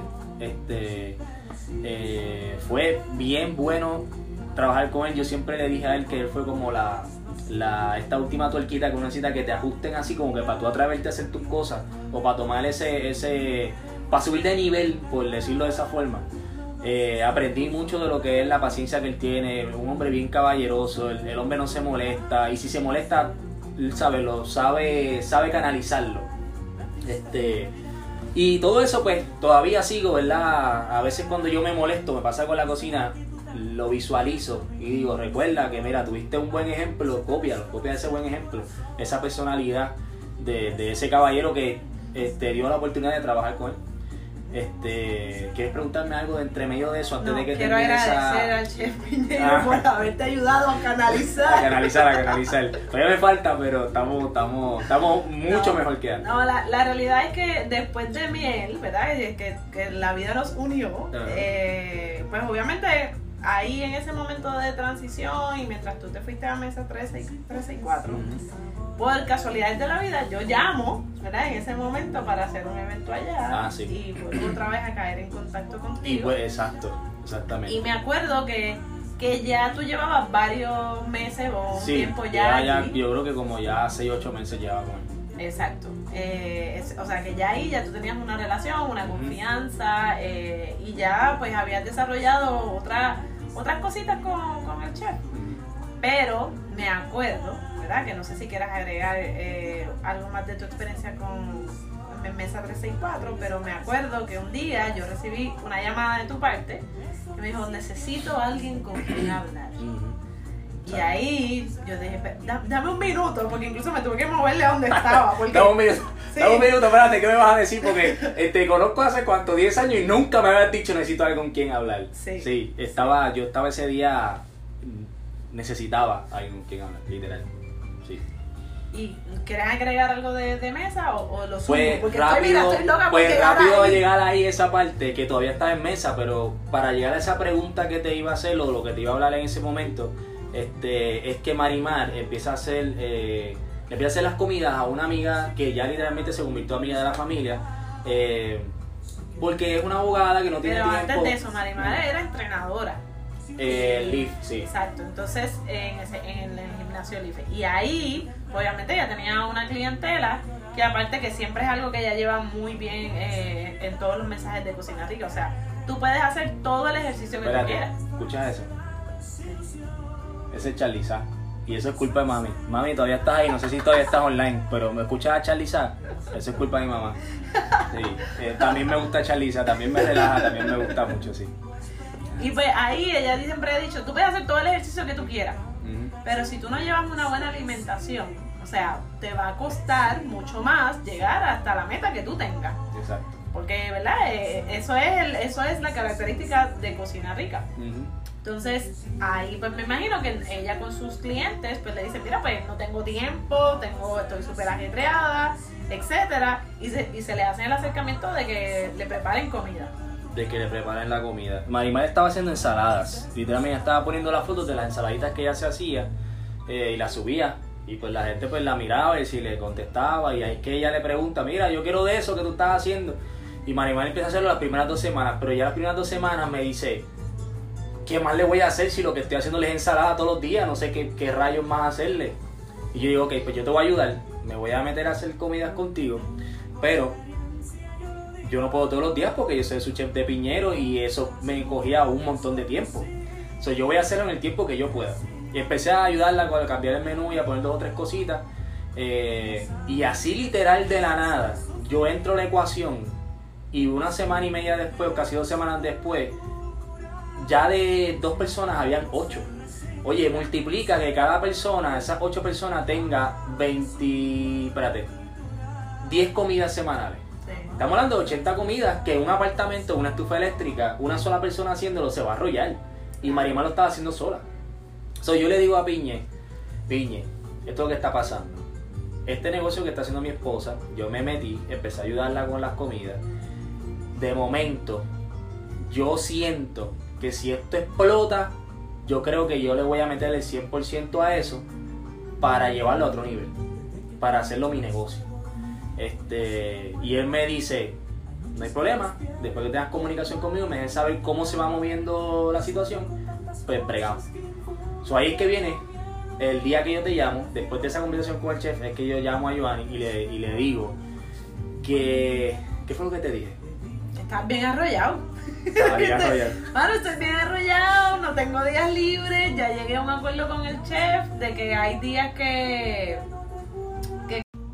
Estamos aquí otra vez grabando con el podcast. Entonces, pues, eh, ahí me dice, mira, ¿qué hago? Tomo el reto, o sea, ya nos están llegando un montón de clientes y la verdad es que me dijo, estoy en casa, estoy con dos mesas plásticas, o sea, eh, eh, cuando él me llama y me empieza a contar el escenario, yo, yo mi única pregunta fue, ¿a qué le temes? Y literalmente, esa canción que está saliendo de fondo, eso fue lo que dijo, make me lose my mind, o sea, dime, dime qué es lo que tú haces ¿Qué es lo que hace falta para que tú tomes la decisión de brincar? O sea, y ahí es donde Luis me dice, ¿qué tú me dices, Luis? ¿Te acuerdas? Eh, no me acuerdo. ¿Qué ¿No te te dije? acuerdas? No. Me dijiste- Yo te dije que mi cerebro se acuerda lo que da la gana. No, me dijiste, tienes razón. No hay ninguna razón por la cual yo no me deba tirar. Exacto, es verdad. Y, y pero, pero, quiero dejar bien claro que yo esta conversación la había tenido con Marimar, eh, obviamente. Claro. Este, y, y yo obviamente sí, escuché lo que me dijo Marimar, pero yo necesitaba que alguien que me conociera de años, eh, porque yo se lo dije a mi hermano, a Ángel. Pero el problema de Ángel es que Ángel le, este, le busca 20 patas al gato. Y a lo mejor él me dijo lo mismo que tú me dijiste, en pocas palabras, él me lo dijo después de una conversación de dos horas. O sea, yo necesitaba que alguien me lo dijera. Ya te olvidaste. Bueno, Exacto. cuando llegó, bueno, nuestra conversación fue yo creo que como de 15 minutos. Exacto, yo necesitaba que alguien me lo dijera, mira, con esas pocas palabras que tú me dijiste, que me llevara al punto y ya. No, yo, yo creo que yo creo que una de las cosas que yo te pregunté y que tu respuesta fue yo creo que fue la clave que te dijo a ti, mano, tienes razón, porque después de eso me, yo te dije, ¿qué es lo peor que puede pasar? Ujú. Que es lo peor que puede pasar, que, pues, que me vaya mal, pero si me va a ir mal y yo hago lo mismo por otras personas cuando les va mal y los ayuda a que les vaya bien, porque no lo puedo hacer por mí. So, literalmente, eso fue lo que me hizo decir, no, pues, claro que lo puedo hacer. Si yo he corrido restaurantes que venden 2 millones de dólares, ¿por qué yo no puedo, por qué no puedo hacer eso? Si cuando Miel empezó, antes de que Miel existiera, tenía otra, la otra persona lo tenía y vendía como 60 mil, 80 mil pesos al año. Yo llevé a Miel a vender 600 mil dólares al año. ¿Sabes? Estamos hablando de un montón de dinero. Claro. Este, y eso fue todo el esfuerzo y todo, obviamente con los compañeros de trabajo y el equipo de trabajo espectacular que llegué a tener, que a mí me hubiese gustado tener dinero para jalar toda esa gente para acá para cocinar rica. Claro. Porque tú tuviese, fíjate, tuviese cinco cocinas ricas ya, te lo digo, pero de corazón. Con ese equipo de trabajo, cinco cocinas ricas. Y el que tengo ahora es un equipo de trabajo muy bueno también. Todavía estoy trabajándolo, pero ya estoy, ya estoy llegando donde lo- los que tienen que estar, están. So, estamos, estamos ahí. La realidad es que una de tus preocupaciones mayores en aquel momento fue, es, es que yo, ¿verdad? Tengo una familia y, y tomar una- un riesgo como este y dar un salto como este es que el, un ingreso seguro que entra a la casa de forma constante pues pueda verse medio afectado. Y, y hablamos en aquel momento de que te sentaras también con el chef, que eso es una cosa bien importante que dijiste ahorita, que, que, que le hablaras claro y que te sentaras con él y que le dijeras lo que estabas trabajando, porque como tú bien mencionas, tú, tú cre- creaste una reputación dentro. ¿verdad? de la industria, de manera que si te fue mal, no te va a pasar nada que no has hecho anteriormente. Exacto. Tú y te lo dije así mismo, ¿qué has hecho anteriormente? Que lo has contado aquí. mira, tú, tú dejaste de ganarte un sueldo fijo para irte al mínimo por hora. Y no tuviste miedo de hacerlo en aquel momento. Exacto. Y ya lo hiciste una vez. Y no estás en la misma posición, ahora estás en otra posición. Así que, es, ¿verdad? Yo sé que tu preocupación es, es- es real y, es- y, y mira, ¿verdad? Hay, hay caminos diferentes que pueden, las historias pueden cambiar. Pero tírate a hacerlo, fue mi respuesta. Exacto. Y de ahí, me acuerdo que te fuiste a comer. Te fuiste a comer a otro conocido de nosotros, que es bien amigo tuyo, ¿verdad? Es bien cercano. Y yo sé que tú también recibiste mucho, mucho de, de- de- de su opinión. Eh, no sé si quieras contar un poco para que también la gente sepa. Pues de Pedrito. Claro. Este, pues mira, Pedro, Pedro Parrilla es el chef dueño de Tontay eh, y de Gratinado. Son dos food que están en, allá por en Sitio Plaza, por el área de Sitio Plaza.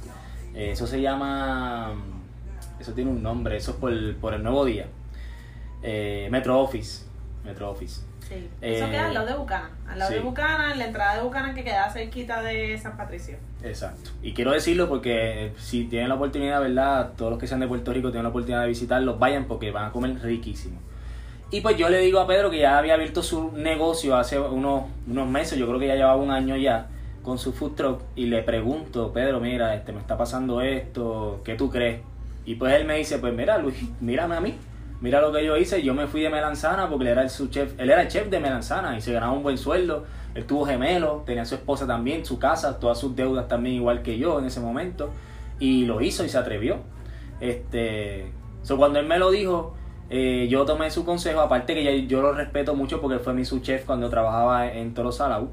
Eh, y le tenemos ese, le tenemos ese cariño, realmente le tengo ese cariño siempre. Pero no tiene redes sociales, él no casi no habla por el teléfono, él es un viejo literal de 90 años con 30 y pico, literal. Y siempre ha sido así, el tipo no sabe usar ni bien el teléfono. Siempre ha sido así. So, él no sabe el Facebook de nadie, él no ve estos videos, él no sabe nada. Él lo que hace es trabajar, estar con su esposa, con sus hijos y nada más.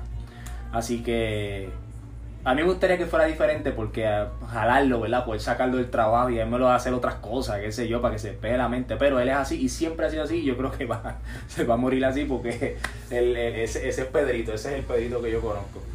Así que... Pero pues, fue nada. bueno porque, ¿verdad? Pudiste conversar con una persona que tú pudiste también eh, ser un poco, compararte un poco en el sentido de que es padre de familia, Exacto. tiene unas responsabilidades, tiene una reputación, ¿verdad? Venía de tener un trabajo fijo y se lanzó a tomar este reto y, y le ha ido muy bien y nos, nos ponemos muy contentos porque les ha ido muy bien.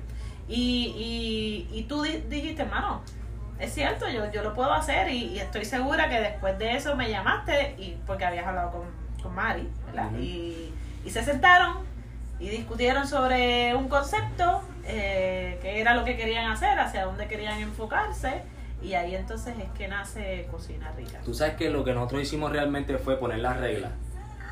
Nosotros no discutimos. eh, Cocina Rica surgió rápido, fácil. Fue como que. Cocina, yo cocino rico, so vamos a unirlo, cocina rica. Me encantó, Juanqui Álvarez nos hizo el logo, quedó espectacular, nos encantó y olvídate, el resto es historia. Eso se hizo en 30 segundos. Pero lo- realmente la conversación que nosotros tuvimos fue las reglas. ¿Qué va a definir cocina rica? ¿Qué es cocina rica? ¿Cómo queremos que la gente vea cocina rica? ¿Nos importa realmente lo que piense la gente cuando le digamos que no puedes escoger un menú, que vas a comerte lo que el chef te haga, que te vamos a servir solamente lo que tú no puedas comer con tu- tus alergias? ¿Nos va a importar? ¿Lo vamos a tomar en consideración? ¿Vamos a cambiar las cosas o vamos a hacer igual que los demás? Todo eso lo pensamos. So, cuando... Mire, se me está botando la batería de la, de la computadora aquí. Nos ha pasado de todo Este, ¿eh? Sí, yo creo, déjame conectar la computadora porque no quiero que se vaya. Mira, se va, se va a poner nervioso. La Ah, realidad vale. es, mira, voy a ver aquí quién, está aquí. Eh, tenemos por aquí a ya, Yailis. Yailis. Eh, Renana. Mi misma. Saluda a toda esa gente que te está siguiendo.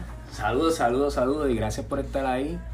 Mira, Mira, está estoy aquí. Ah, mami estaba ahí, exacto. Ah, está papi. Mira, papi se, se metió también. Papi, bendición. Eh, Lidia, me dicen que usted, ¿verdad? Cocina un arrocito y una habichuelita bien rica. Y pues yo soy fan de cocina rica, pero el día que usted cocine algo, le dice a Luis, mire, mándale bendito algo a esa muchachita, por favor. A Giovanni, a Giovanni. Este.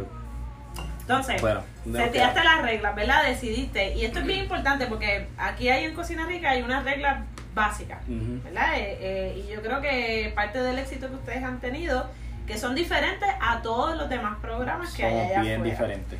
Eh, ¿Quieres explicarle un poco a las personas que nos están viendo qué eh, son esas reglas Sí. básicas de Cocina Rica? Pues las reglas básicas era que nos iba a definir eh, qué cosa íbamos a hacer. Lo primero era que no íbamos a hacer un menú fijo, porque no queríamos aburrirnos de lo que íbamos a hacer, tampoco queríamos aburrir al cliente con las comidas. O sea, nosotros cambiamos el menú toda la semana. Eh, literalmente, ahora ya en el segundo año, pues nosotros nos estamos dejando llevar por todos los menús que hicimos el año pasado, ¿Que pero fueron sí sobre, sobre cuánto? más de 600 menús, o sea, estamos hablando un montón, ¿sabes? Semanalmente cada cena y cada almuerzo es diferente y cada desayuno también. Los desayunos un poco más complicados porque, pero las cenas cambian la salsa, los majados se hacen de diferentes, se sazonan diferentes. Todo puede ser el mismo plato que te comiste hace tres meses, pero está sazonado diferente, está cortado diferente. Es para que visualmente y con los sabores te lleve a sientas que es otra cosa. claro. Sientas que es otra cosa, que no sientas que es lo mismo que tú estás comiendo todos los días y te aburra. Literalmente a nuestros clientes les encanta eso. Al principio eso no lo aceptaban. Obviamente no nos conocían, no sé quién diantre es Luis Rodríguez, ni quién es Marimar tampoco. Para ese momento nadie nos conocía y era como que tú me estás diciendo que tú me vas a cocinar lo que tú quieras y yo tengo que comerme lo que tú me estás Ah, diciendo. bueno, porque aquí ya entraste la segunda regla. La primera regla es que tú no ibas a repetir los platos, ¿verdad? Exacto. Tú querías todas las semanas este, cambiar el menú, que fuera un menú creativo, divertido, y que en lugar de sentirte que estás en una dieta, porque eso es uno de los lemas de ustedes, es que comías porcionado. Comías rico, comías porcionado y comías saludable. El lema, no somos dietas, somos cocina rica. Exacto. Entonces, la segunda regla es que nosotros no te vamos a dar el menú por adelantado. O sea, no es que tú vas a entrar a algún portal, no es que tú vas a tener algún tipo de comunicación donde vas a poder ver el menú por adelantado. Exacto. Es que el chef, según él, lo que él sienta, según eh, ¿verdad? Los ingredientes más frescos que encuentra en la calle, él se va a sentar y va a decir, mira, va a ser el menú de esta Literalmente yo he llegado a cambiar el menú el mismo día que estamos cocinando. Literal, lo he hecho. De momento me levanté y dije, ay no, eso no me gusta para esta cena, vamos a cambiarlo, vamos a hacer tal cosa. Y lo cambiamos. Y entonces lo puedo hacer porque el cliente no tiene el menú todavía en la mano. O sea, el cliente será el menú cuando los deliveries salen a entregar. Delivery sale a entregar y ahí reciben un mensaje de texto con el menú completo de lo que se le está llevando. So, eso es, un, es, es lo la mejor decisión que tomamos porque nos hace tan exclusivo, literal. Y nos hace que no se aburran de nosotros, nos hace bien diferente, somos frescos, no tenemos las comidas congeladas, utilizamos productos, este... Ahí está, tercera, Locales. esa es la tercera, la tercera o ya la, la, Esa es la tercera, la tercera. regla. Productos No- locales, nada congelado, eso fue literal. Yo le dije a Marimar, no vamos a hacer ni una comida congelada. Obviamente queremos expandirnos a llevar comidas allá afuera, en ese punto vamos a tener que hacerlo congelado porque no hay otra manera de hacerlo. Pero créeme que voy a hacer un menú que funcione para cuando lo descongelen se, eh, esté bueno, no sea algo que no esté bien. Eh, Y lo bueno de esto es que él se puede poner creativo y de momento empieza. ¿verdad? a mezclar cosas y viene Marimar y le hace, eh, ven acá, vamos a sentarnos, me encantan tus platos, pero tenemos que dividir las porciones y los, y, ¿verdad? los ingredientes tomando en consideración ¿verdad? El, el, el, el balance del cuerpo, de cuando uno quema más, de cuando uno tiene más movimiento, las horas del día. Así que ella puede tener, él puede tener esta mega idea y lo bueno es que ella es la conciencia, ella es la, la otra vocecita. Ella es la conciencia, exacto. Yo como chef cocinaría, yo en Cocina Rica no cocino como cocino los catering, porque los catering son literalmente yo full, el chef Luis Rodríguez full completamente. No tengo límites, en Cocina Rica tengo muchos límites. Este, empezando por el precio, por lo que cuestan los platos, porque a veces yo quiero usar ingredientes que son muy caros y no los puedo incluir en un plato de 8.25. No puedo, me, me, me estoy, o sea, me estoy lacerando yo con, con, con eso. Eh, pero en esa parte de hacer los menús, pues sí, Marimar es la que edita los menús. So, todo el que pueda comer lo que sea, que no esté una dieta que simplemente quiera comer bien, tengo muchos clientes que simplemente quieren comer bien, eh, Pues entonces Marimar dice, ok, pues esta está dieta, pues vamos a quitarle esto, vamos a poner un poquito menos de aquello. Y es la que hace las porciones de todo el mundo. Así que ahí es, así es que realmente nuestro, si yo no estoy y Marimar no está, Cocina Rica no es Cocina Rica. Nosotros, Cocina Rica es Cocina Rica porque está Luis Rodríguez y porque está Marimar. Y nosotros hacemos que eso que nosotros sabemos y esa experiencia que tenemos se vea en los platos. Este, y que nuestro equipo de trabajo lo aplique de esa, de esa forma. Interesante es que una vez ya ustedes están en la casa y que tú dices, bueno, voy a brincar de, de mesa y me voy a dedicar a este concepto, establecieron las reglas, etcétera, y se lanzan, ¿verdad?, eh, a través de las redes a buscar nuevos clientes, a crecer, a ponerse creativos con los ingredientes, el menú y todo lo demás. Eh, fue también una época difícil, porque entonces ya llega un momento que no es sostenible cocinar dentro del, dentro del apartamento Ujú. Y deciden eh, moverse a un local, a un local que tuviera una buena localización, que Aquí tuviera tengo una, una foto que define eso, déjame ver si la puedo que pudieran expandirse, este, ¿verdad? y que tuvieran todas las herramientas de integrar un buen equipo. Ahí está, ahí está mi abuelo en una esquinita ahí. Por eso somos nosotros en la casa, en el apartamento. Así era que nosotros, nosotros empezamos así. Mesas de plástico en la sala y... ¿Verdad? Míralo ahí. Mesas de plástico en la sala y cocinando de esa forma. Así fue que empezamos. Por eso tengo esta foto aquí, para que no se me olvide nunca de cómo, de cómo nosotros empezamos a cocinar y cómo empezó a cocinar rica. Y de ahí, una vez ya entras a este nuevo concepto en un local donde finalmente, creo que fue febrero, febrero, no. En abril, en abril. En abril, en abril es que te mueves acá.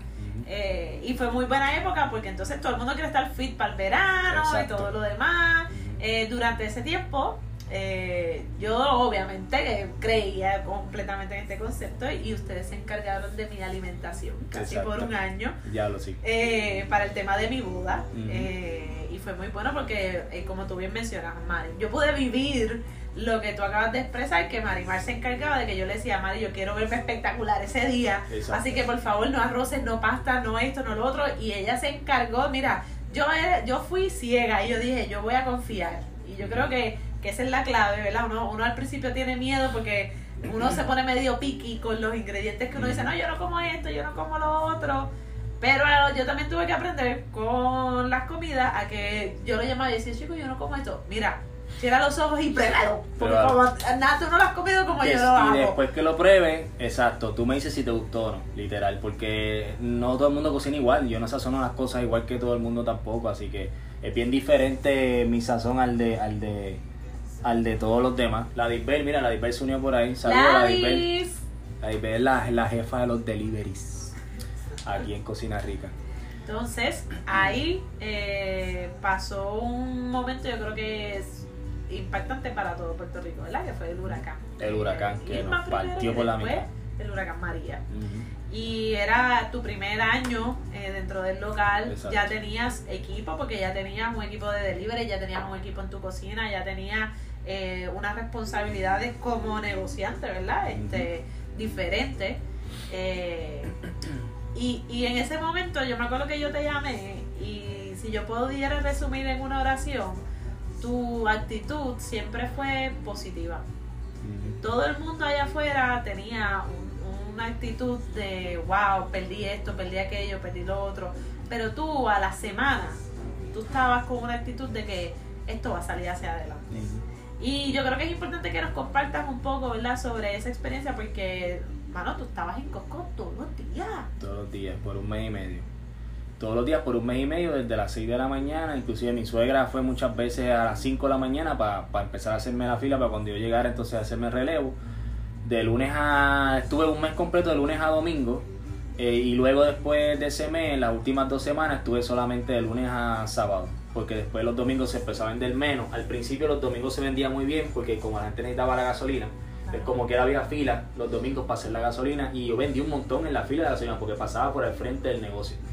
Porque Este, ahí tú te reinventaste. tuve que Ahí tú reinventarme. dijiste, espérate, cocinar no Literal. se, va, no se va a trancar. Esto vamos a reinventarnos y vamos a volver a nuestro origen, pero por este periodo, ¿qué, decidí, qué, se, qué se decidió hacer? Bueno, realmente Cocina Rica sí se trancó. Cocina Rica, mira Sarita, ahí está Sara, mira. Sara, hablamos de ti, no dijimos tu nombre, pero quiero que sepas que nosotros mencionamos todas las experiencias vividas en Toro. Exacto, está ahí, está por ahí. Después lo puedes escuchar, lo puedes escuchar completo en el podcast, que estamos en el podcast también. Eso sube más, más tardecito.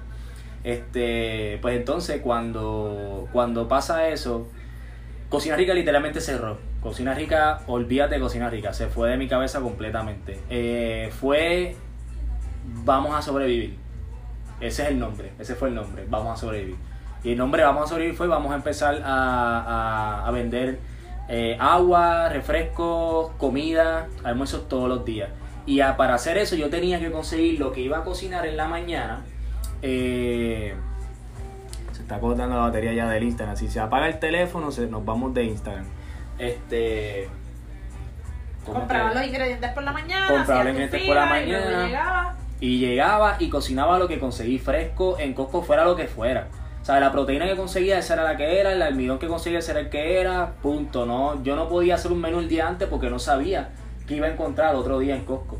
Y literal, a mí me fue una bendición bien grande porque para ese tiempo yo tenía la tarjeta de Marimal de Costco, la mía personal y la de la corporación. Yo tenía tres tarjetas. Y tener tres tarjetas estaban limitando a dos cajas de agua por tarjeta. O sea, yo me llevaba seis cajas de agua cada vez que iba y eso fue una bendición porque entonces nadie tenía, perdón, nadie tenía agua y yo tenía agua.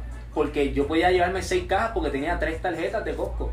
En este momento ya no las tengo, pero tengo una solamente en la corporación, pero en ese momento las tenía, o las pude utilizar y fue bueno. Este, me conocía a todos los empleados de Costco, olvídate. Y comenzaste a, generar una muy buena relación con todos los con todos los vecinos, exacto, los vecinos. los almuerzos, este, haciéndoles almuerzos, este, y incluso se llevaban para las casas. Claro. Compraban de dos y de tres y se llevaban para la casa para comer por la noche. y no tan solo para las casas, porque entonces las personas que comenzaron a trabajar que no, que ahí tengo que decirte que, que, pienso que Cocina Rica no se detuvo, sino Cocina Rica se reinventó en ese momento. Sí puso en pausa tal vez el concepto, pero por sí, porque no cocinábamos porcionado ni tan limpio tampoco. Pero, perdóname, pero yo recibí un almuerzo o sea, la carne frita, pero al horno, con arroz con coco. Sí, exacto. O sea, eso, es cocina rica. by the way, esa carne frita con arroz con coco, eso fue un palo, pero eso fue. y, los burgers también. Y los burgers, o sea, esos burgers. Eso fue una loquera. O sea, yo decía burger y olvídate, me arrollé. Me, me tenía que yo pegar tres tiros en la Porque entonces aprovechaste que ya tenías también un equipo de delivery y dijiste, okay, ¿cómo puedo maximizar? Eh, este, este momento donde necesitamos sobrevivir y también le tienes que dar oportunidad a la gente que ya estaba contigo a poder tener un ingreso. Entonces, no quiero que se me olvide esto, perdón por interrumpirte, pero no quiero que se me olvide agradecer y decirlo aquí, eh, ¿verdad? En tenerlo grabado de por vida en el podcast. Eh, agradecerle a primero a Marimal, porque obviamente yo soy el que tomo las decisiones, pero yo las tomo siempre que tengo el, el apoyo de ella. ¿Sabes? Es lo primero. Segundo, a María Isabel, que es mi gerente, y a Stephanie, que fueron las dos personas que en ese revolú no me dejaron solo. Punto. Estuvieron conmigo ahí full todo el tiempo, sin dejarme solo, sin dejarme de apoyar. Se iban por la fila a coger órdenes a los carros, se iban a llevarle las comidas a todo el vecindario por ahí para arriba. Marimar se sentaba allá al frente con una sombrilla y con un letrero que decía almuerzo a 7 pesos en la acera así para los carros por horas, para que la gente viera que había almuerzo caliente aquí, para que compraran la comida. So, quiero aprovechar y agradecerle a Marimal y a María y a Stephanie que estuvieron ahí full y, y, gracias a esas dos personas que no, que no es, que no tienen que ver ¿verdad? con mi relación que es Marimal, eh, esas otras dos personas dieron la mano bien brutal, ¿sabes? Fueron una, un punto bien clave de que Cocina Rica no cerrara porque créeme que el primer día después del huracán, cuando abrí esa puerta y estaba inundado todo esto aquí y todo estaba como estaba, a mí lo que me dieron ganas fue de, decir, me voy a quitar y voy a llamar a Piñero y olvídate, me vuelvo con él. ¿Entiendes? eso fue lo que me dio, eso fue lo que me dieron ganas a mí de hacer. Eh, porque realmente fue frustrante, fue bien frustrante. Pero después de eso metimos más. Sí. Y ahí comenzaste entonces a hacer delivery a diferentes lugares que ya tenían a empleados trabajando para que pudieran también comer, porque entonces esos empleados no podían salir a comprar, eh, ¿verdad? Era todo como que un caos y ustedes entonces comenzaron a llevar comida eh, y donde yo trabajaba anteriormente pues también pudimos aprovechar eso y ahí eh, pues yo comía rico. Sí, en Sitio Plaza, que me, me conoce mucha gente ahí, varias oficinas me compraban los almuerzos y, literalmente yo entregaba ahí a otras oficinas, pero el mayor cliente era fue ahí en Sitio probablemente la relación que había creado con todo el mundo cuando estaba en, en allá en Miel. Este, así que, que, que vamos ahora. ¿Qué nos Entonces, toca? de ahí, nada, de ahí eh, es importante yo creo que mencionemos que Cocina Rica empezó en un local, en un edificio, en un. Una, eh, un local de negocio, pero era un localito de tres. Y luego de que pasa el huracán, de que ya comenzamos este survival mode, eh, llegamos nuevamente a retomar el concepto de cocina rica. Sí. Y cuando retomas el concepto de cocina Y cómo lo rica, retomo, eso es importante decirlo, contarlo, porque me llama Ruth, que es nuestra cliente estrella, literal, es la cliente estrella. Eh, y me dice, Luis, tengo planta, este, cocíname. Y yo digo, antes Ruth, pero es que tú sola. Y yo estoy haciendo esta fila en Costco todos los días y entonces no hay nada para cocinarte saludable porque no hay nada, lo que hay es lechoneo full. Y ella me dice, no me importa, cocíname lo que sea, yo quiero comer y que tú me cocines. Digo, pues está bien, dame llamar a una par de gente más, a ver si alguien más tiene planta. Y por lo menos si son cinco, pues puedo hacerlo para cinco personas. Pues mira, ¿sabes qué? Con el teléfono empecé a llamar y sí, por lo menos cinco personas me dijeron que sí. Empecé con cinco, de cinco llegamos a 15 y de 15 a la semana después teníamos 30 y la semana después teníamos 60. ya, y, ya había, que, había que abrir. y ya había que abrir full, full. Sí, es verdad. Y, y fue bien Y mira, una cosa, y una cosa que me pasó con lo de la cuestión de la planta. Yo compré la planta dos meses antes del huracán. Y no fue porque yo dije, ay, viene la temporada de huracán, dame comprar una planta. No. Yo fui a Costco, vi la planta que estaba en especial de 800 y pico dólares en 600. Le paso por el lado y algo me dice, cómprala. Y yo digo, "Ah, pues yo no necesito eso ahora, para que yo gaste 600 pesos en una planta. Porque era una planta de gas, no era de gasolina. Y yo, ¿para qué entonces? No, Llegué al parking Joanny y te lo juro que la mismo que me dijo cómprala me dijo vira y compra la planta. Yo viré y metí la, la planta en el baúl de la vitara a todo cojones como uno dice. Metí la planta ahí y la dejé en la caja guardadita. Cuando vino el huracán todo el mundo estaba cerrado porque nadie tenía gasolina. Yo conecté la planta a, la- a los tanques míos de gas y tenía luz. Para que. Dos meses antes, para que tú veas. La misma voz que me dijo lo del trabajo con Piñeiro, ¿Viste? ya tú sabes. Sí, sí, eso es. Mira, tú tienes dos dos dos angelitos Yo los tengo ahí eh, a- a- apoyándome. Entonces, ya retomamos Cocina Rica y ahí eh, Cocina Rica creció. O sea, Cocina Rica hoy en día no es lo que era tampoco al inicio. Sí. O sea, ahora tienes dos locales, eh, ¿verdad? Expandiste el negocio, lograste entonces adquirir nuevo equipo, poner una distribución mejor del área donde, Sí. donde se hace la preparación y se sirven los alimentos. Subir la, el, el, el- como tenemos más espacio, podemos, podemos este, cocinar para más gente. También subimos lo que es eh, el área donde ya los delivery se expandió también. Este, la, donde estamos sentados ahora, esta es la oficina mía y aquí pues esto es una oficina de lujo, literal. La que yo tenía antes es la que está acá y era una sola computadora, tres personas trabajando en la misma oficina, sentados en el piso, uno en la computadora, otros escribiendo. Sí, el que, el que tuviera Era- algún tipo de fobia estar ahí Sí. encerrado no podía trabajar ahí. Era otra cosa, era otra cosa. Que by the way, yo también quiero que quede grabado en el podcast y quiero Sí. agradecerte a ti a Marimar, porque en un momento dado, ¿verdad? Yo no, no tuve empleo y Ujú. Cocina Rica eh, fue, me aceptó, fue mi lugar de empleo, este me apoyó y estuvo ahí de la mano conmigo. Incluso vivieron conmigo el resultado de mi reválida cuando regresó. Exacto, cuando, cuando, cuando pasó la revalida, ¿por qué no hemos dicho esto? Joanny es licenciada y yo fui parte, ¿verdad? Fuimos parte de ese proceso, no cuando la boda solamente, sino que también comiste de Cocina Rica para prepararte, Ah, sí. para llegar a ser licenciada también. Así que todos aquellos que estén en procesos de reválida, estudiando, que no tengan tiempo por alguna razón, que están bien enfocados en algún proyecto, eh, en ese momento, mientras yo me estaba preparando, pues eh, yo le dije, mira Luis, yo no tengo, yo no tengo break para esto, yo Sí. tengo que enfocarme y tengo que leer, yo necesito comer y comer bien, porque tampoco es que me, me puedo ni enfermar, ni darme el lujo de enfermarme, Exacto. ni sentirme cansada. Y ahí este, nos apoyaste, ¿verdad? Eh, a varias personas. Eh, Yashira, que también es licenciada, gracias. Mira, está Efraín, no sé si ese Efraín es mi tío o es mi primo. Yo creo que es mi tío porque tiene la foto de las dos nenas. Tío, bendición, te veo por ahí. Y ahí, eh, ¿verdad? Todo el que lo esté considerando, ¿verdad? Tú me apoyaste en ese momento y luego eh, me dijiste, Joanny, vente, lo que yo te pueda ayudar, ¿verdad? Lo que tú me puedas ayudar y, y mete mano. Yo, no había cocinado nada en mi vida, bueno, había cocinado, pero aquí lo que se cocina es de alta calidad. Y yo pude aprender, ¿verdad? Y me dile a la tarea de decirte, yo hago lo que sea. Y, y gracias porque los dos Y Giovanni me ayudó en la oficina, me ayudó a estructurar varias cosas que estaban, que le faltaba cariño y también este me ayudó en la cocina, como ya bien lo dijo. Eh, y realmente, y qué bueno que lo estamos grabando para la eternidad, porque si el día que yo tenga el dinero para sacarte de donde tú estés, porque mira que esta nena no cuesta barato, esta nena cuesta chavos y chavos largos de verdad. Eh, pero el día que yo los tenga, yo te voy a llamar y te voy a sacar y tengo que ponerte plan médico hasta para el perro te lo pongo. Pero tener esta mujer al lado tuyo en tu trabajo, en tu negocio, es literalmente asegurar éxito. El tiempo que ella estuvo, ella nos ayudó en tantas cosas que nos, nos, nos pusieron, estábamos así y nos ayudó a estar, mira, derechito. Así que el que me esté escuchando y tiene los chavos para sacarle a donde esté, ofrézcale No, algo y llévesela, llévasela. No, la- la- lo importante de eso es que durante ese proceso, eh, en Cocina Rica entra la idea, o sea, ya tú lo tenías, pero ahí es donde entra oro. A ti Mm. te dio, sea, yo me acuerdo que un día yo llegué aquí, tú me mostraste un frasco y yo me quedé así, ¿qué es esto?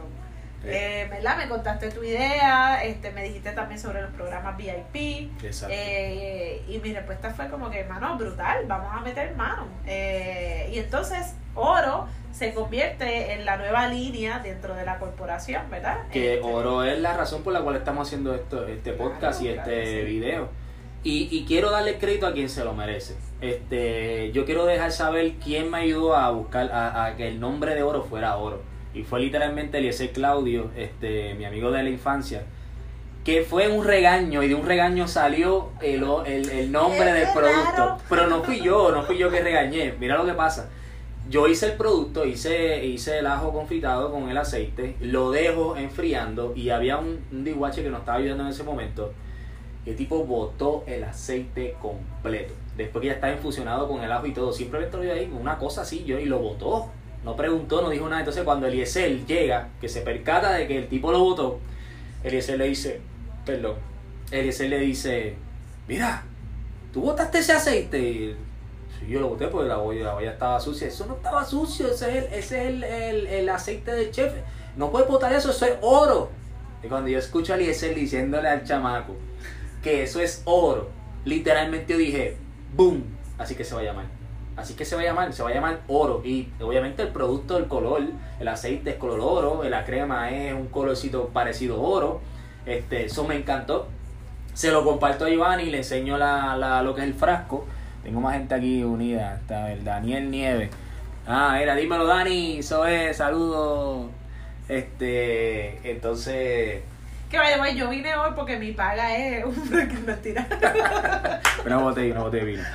Una- Este- Una botellita de oro. Ah, el vino es por la amistad. Está bien, está bien, está bien. Pues, este, se lo enseñó a Giovanni. Y Giovanni, como es tan creativa, eh, viene un día y llega con el logo de oro que ustedes están viendo ahí. Giovanni llega con ese logo hecho. Y me dice, mira lo que hice, ¿te gusta? De la primera instancia que lo vi me encantó el logo. So, gracias por eso. Y ese logo que está hecho ahí, este, eso, eso es tu creación. Yo no sé cuántas horas estuve haciendo eso, pero le quedó brutal. Me encantó. Entonces, de ahí a la misma vez, tú estabas haciendo menú para de restaurantes que, by the way, este, también, si lo quieres mencionar y darle aquí la promoción a Ajá, le hice el restaurante a, a Simple, el, le hice restaurante, no, le hice el menú del restaurante a Simple, que hace un dos domingos atrás tuvimos el festival culinario, fui el, el- eh, uno de los jueces de la competencia del barbecue, hay muchas fotos que no he subido, que van a estar subiendo esta semana de, de lo que fue el barbecue, el video ya lo subí de lo que fue el barbecue. Este. Y sí, ta- he estado haciendo muchas cosas y no he parado de hacer muchas sin cosas parar, entre medio de eso, claro sí. Catering grandes contigo, este, como Nilan Borges, se los quiero agradecerles, siempre son, eh, nos, todos los años nos dan mucho trabajo, este, El otro día subiste. el Banco Cooperativo de Puerto. Rico, que ya es la segunda vez que lo hacemos, la primera vez pues nos encargamos de enamorarlos con el, con el, con el producto.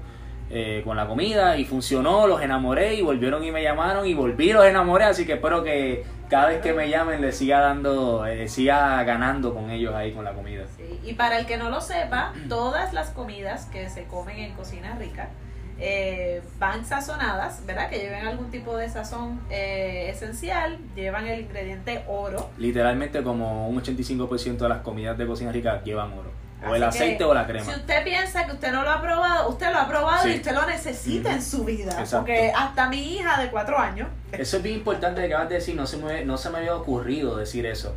A todos mis clientes de Cocina Rica, si piensan que no lo han probado, ya lo probaron. El sazón de Cocina Rica tiene oro. So, que es parte de lo que ustedes se están comiendo, ¿sí? Tienes toda la razón. Sí. Y mi hija de cuatro años le encantan. Bueno, hay, hay un video que Se lo está comiendo así, mira, con- con los dedos, como si fuera una cremita ahí, qué sé yo, una mantequilla de maní. Sí, Bien sí. feliz. Así que eh, lo tiene que comprar, no lo dude, de verdad que es un producto de muy buena calidad. Eh, incluso eh, creo que has tenido la oportunidad de estar participando en el chicharrón, ¿verdad? En el, Ah, en el mercado chicharrón, en el Bayamón, todos los meses estamos ahí. Este, así que usted sabe que si se le acabó el pote o, o simplemente no lo tiene y quiere adquirirlo, una vez al mes estamos en el mercado chicharrón que se lo puede buscar en Facebook como Festín. Y es uno de los beneficios también que usted puede recibir cuando se forma parte de los contratos VIP de, de Cocina Rica. Sí. Eh, les damos una caja donde en esa cajita, ¿verdad? De los contratos VIP, adentro tienes la crema y tienes el aceite. Tienes una evaluación gratis de Marimar que es valorada en 40 dólares. Más tienes una tarjeta donde esa tarjeta eh, tienes descuento en todos estos suplidores. Estamos hablando de Wellness Source. Tienes descuento en todos eh, los la sueros. doctora Roxanne, que La está doctora también Roxanne, aquí. Eh, que vamos en estos días vamos en estos días para allá a visitarla eh, vamos a hacer un video en estos días con Le Clinique tenemos vamos a hacer un video con todos los suplidores este, con Look con la muchacha de las pestañas y las cejas Eh, tenemos a Maru que es la dura con los masajes si usted le duele la espalda lo que sea Maru es la dura eh, tenemos a Musa, que ya usted sabe, Musa es como nosotros decimos, es el cheat meal. So, si usted quiere hacer un cheat meal, tiene que hacerlo bien y lo va a hacer con los mejores. Usted lo va a hacer con Musa. Eh, tengo, the way, tengo que hablar con esto, a ver si incluimos a Susi ahí también, porque eh, ahora abrió Susi, so, vamos a ver si metemos a Susi también.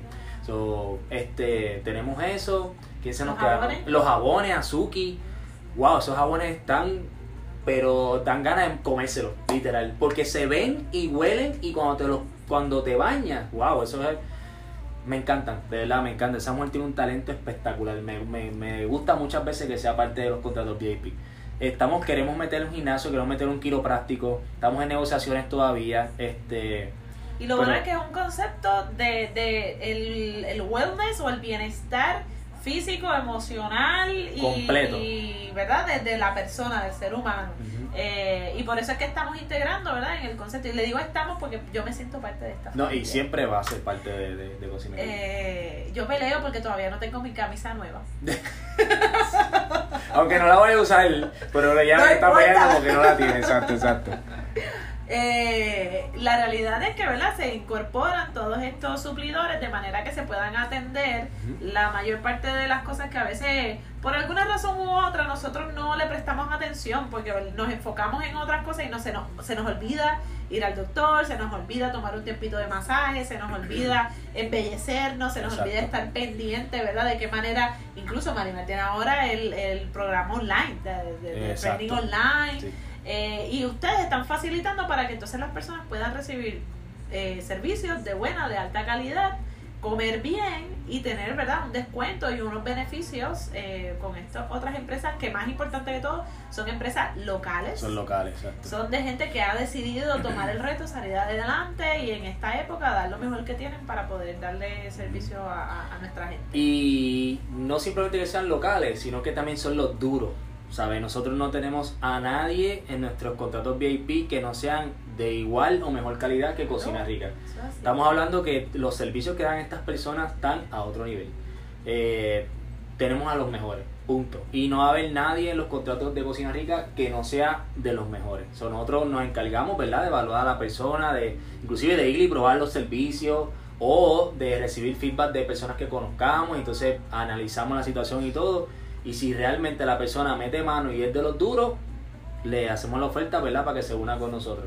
Y esto es cuestión de, de, de, de que usted pueda tener todo lo que usted necesita en su vida con un solo, con una sola cosa.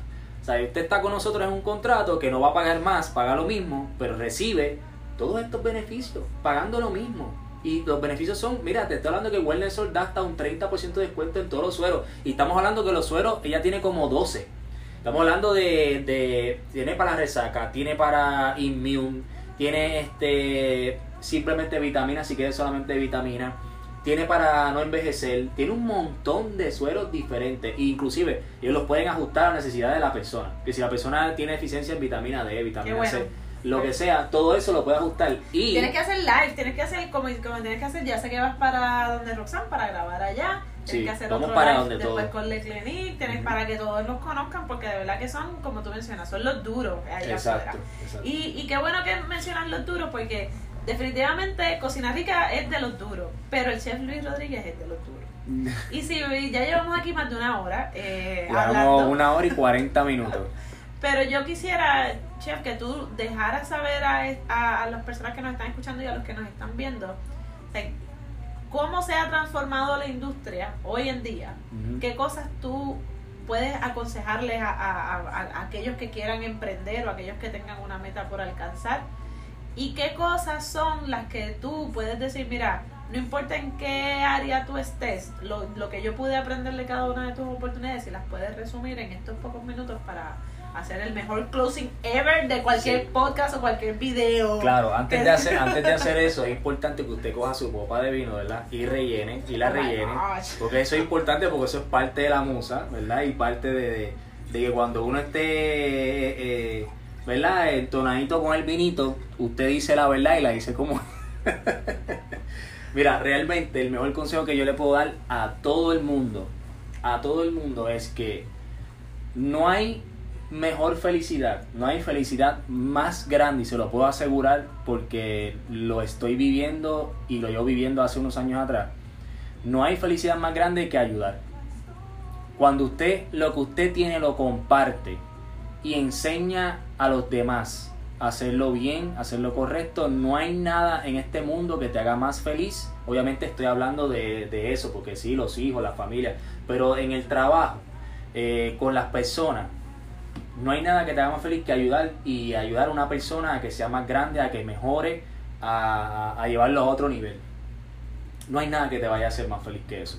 Y eso como líder, eso es bueno que lo estoy diciendo, la palabra líder. Quiero que la gente deje de decir jefe, mire, olvídese los jefes, los jefes es el tipo que le sienta en una silla y manda y manda y manda y no hace nada. No quieran ser jefes, quieran ser líderes. Los líderes son los que guían, los líderes son los que jalan por el brazo y tienen a su gente o al lado o al frente de ellos, no tienen a nadie detrás. ¿Entiendes? Eh, y ese yo se digo a mi equipo de trabajo, yo quiero a todo el mundo al lado mío o al frente mío, yo no quiero gente mío detrás, ¿por qué? Porque yo quiero que estén al nivel mío o más grandes que yo. Si yo tengo un empleado y, y no me gusta ni decir empleado, me gusta decir compañeros de trabajo y no me gusta que me digan jefe, me gusta que me digan chef, porque pues esa es la, forma de respetar a- al chef en la cocina o compañero de trabajo. Si yo tengo un compañero de trabajo que es mejor que yo, eso es una bendición para mí. Porque significa que el negocio va a estar brutal. Y yo tengo que aprovechar que esa persona tiene el talento y tiene las ganas y todo lo que pueda aportar al negocio y tengo que dejar que se luzca y que me dé todo ese conocimiento y todas esas ganas y toda esa emoción y lo meta aquí en el negocio. Eso es, si todos los jefes, y no quiero decir jefe porque vuelvo y digo, no me gusta, todos los líderes eh, que Dueños de tengan dueños de negocio, que tengan Oh.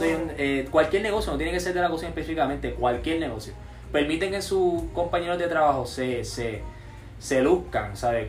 Dejen que, lo, que, lo, que, le, que les digan sus ideas, déjenlo hablar, déjenlo expresarse. Mira, no significa, no significa que alguien te va a decir que eso se ve más lindo acá y tú lo vas a cambiar, no, tú eres el último que toma la decisión, pero simplemente permitir que la persona hable y diga, chef, yo creo que esto se vería mejor acá.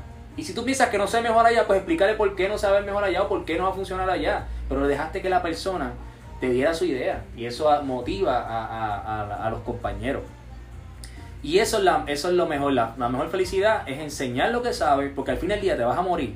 Y si no le enseñas a nadie lo que tú sabes, te vas a morir con eso. Y eso, olvídate, ¿para qué tú quieres morirte con eso? Enséñalo para adelante para que te recuerden de esa forma. So, a mí me gusta enseñar, pero a quien se lo merece. A mí me gusta enseñar a quien escucha. A mí me gusta enseñar a quien me demuestra que realmente quiere aprender. Si yo, yo soy de las personas, yo soy bien, yo siento muchas cosas. Y si yo siento que yo voy a perder mi tiempo eh, enseñándote, pues mira, mejor no lo hago. Porque es bien valioso lo que yo te voy a enseñar. Y si no lo quieres aceptar o no lo quieres escuchar, no lo quieres poner en práctica como lo quieras llamar, no te lo voy a regalar, porque a mí me costó mucho. A mí me costó dinero, porque lo estudié, y no simplemente dinero, me costó 16 años de mi vida, de darme contra el piso, de que me tiraran sartenes en la cara y me dijeron que esto es una mierda, no sirve, de que se cagaran en mi madre, de que me eran cosas inimaginables que tú te puedas imaginar. Yo tuve que aguantar todo eso para llegar a ser lo que soy hoy. Y yo quiero regalar eso que yo soy hoy a mi gente, a la gente que me conoce.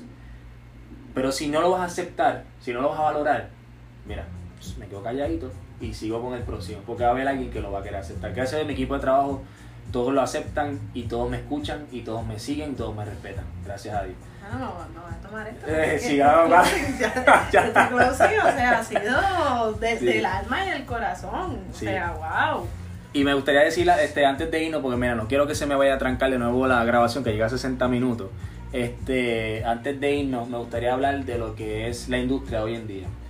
Que de las cosas que me gustan que estoy viendo. Y es que hubo un punto donde hace un año atrás más o menos, año y medio, yo veía muchas riñas en las redes, que si aquel dijo esto, que aquel dijo lo otro, y de aquel tirándole al otro, y mucha cosa que no es positiva, punto. Estamos en un punto donde el país necesita que todos nos unamos. Estamos en un punto donde el país, que todos los chefs tienen que comprar local hasta el punto que se pueda, porque yo les voy a hacer claro, Puerto Rico no produce todo. Y no podemos comprar todo aquí, hay que comprar cosas que vienen de allá afuera. Pero todo lo que podamos comprar aquí, comprarlo aquí. Y unirnos todos nosotros como cocineros, porque mira, yo cocino de una forma, y es como me dice Saballón, Saballón es Héctor, eh, Héctor Escobar, el chef de Musa, yo le digo Saballón de cariño, él me dice Saballón a mí también de cariño, y él me dice, Luis, yo te puedo dar la receta mía de los mac and cheese, te la puedo escribir, te la puedo dar. Y yo estoy seguro que a ti te va a quedar brutal, te va a quedar rica, pero no te va a quedar igual que a mí. ¿Entiendes? Las dos van a estar ricas, pero la tuya va a ser diferente y la mía va a ser diferente. Y van, y como quieres comenzar, tienes la opción de decir, ya entre las dos mac and cheese, la de Luis y la de Héctor, saben bien ricas las dos, pero yo quiero comerme hoy la de Héctor, o yo me quiero comer hoy la de Luis, porque no va a saber igual. Punto, no va a saber igual. No hay manera de hacerlo igual. Eh, No hay manera de hacer igual un quesito de miel. Exacto. Yo- todo tiene que ver con el ambiente, con el equipo de trabajo, no solamente los ingredientes que usa, sino quién lo hizo, qué ambiente hay alrededor, cómo la gente se sentía cuando estaban preparando esos quesitos. Todo eso tiene que ver. Todo eso influye, sí. Todo eso es bien importante. Entonces, si usted en su negocio logra eso, eh, es algo espectacular. Tenemos un problema nosotros los chefs ahora, que no quiero tampoco dejarlo pasar. Y es el problema de, pues, no quiero decir millennial porque entonces estoy generalizando a todos. Y no quiero decir que todos son iguales. Pero la generación más joven, de veintipico de años, 25 para abajo, es una generación donde no sé qué pasa, que se está criando de una forma donde quieren trabajar de lunes a viernes 8 a 5. Eso lo puedes hacer en una oficina, si no sé, si eres, no sé, trabajo de oficina, punto.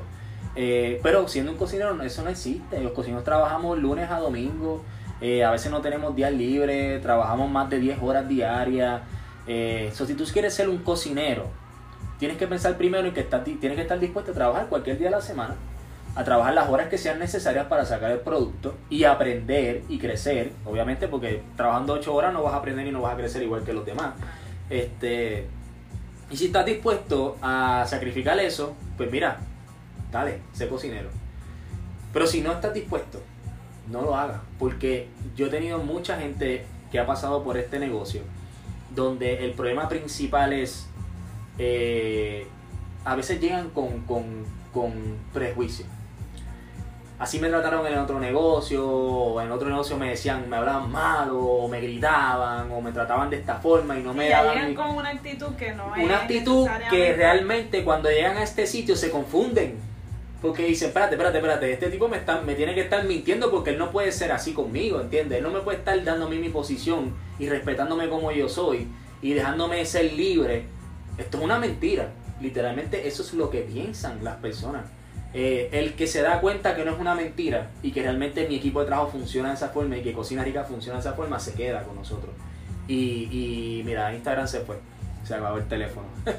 Por olvídate de eso. Dale, que aquí estamos. Estamos, de- en Facebook estamos bien todavía. Pero estamos a punto de caer en el punto. Ah, acá en los, exacto, en los 60 minutos.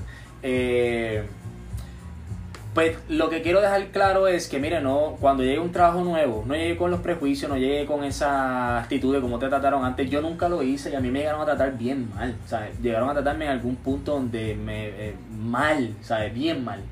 Y yo nunca llegué a un trabajo nuevo con pensando que me iban a tratar de esa misma forma. Siempre di la oportunidad de conocer a mis jefes, de conocer a mis líderes y crear una relación con ellos. Y yo he tenido gente muy buena y que de momento llegan con esas actitudes y es como que, mira, y hablo, les digo, no, yo no soy así, relájate, vamos a pasarla bien, vamos a trabajar, esto es un trabajo un cool, este, estamos en un ambiente positivo. de aprendizaje, porque las puertas siempre están abiertas para aprender. Claro. Y yo realmente te puedo ser bien claro que hubo un punto en mi vida donde yo tenía más tiempo para hablar con eso. Donde yo tenía más tiempo para hablar con una persona one on one y decirle, pues mira, yo veo que tú eres así, yo te voy a cambiar esa mentalidad completa, te voy a enseñar cómo realmente se trabaja aquí y te voy a cambiar tu mundo completo. Ahora yo no puedo, no tengo ese tiempo. Y, y por, es, y por culpa de yo no tener ese tiempo, pues entonces esas personas que a lo mejor pude haberles dado un poco más de trabajarlo un poco más, tuve que dejarlo ir porque realmente no tengo el tiempo para hacerlo.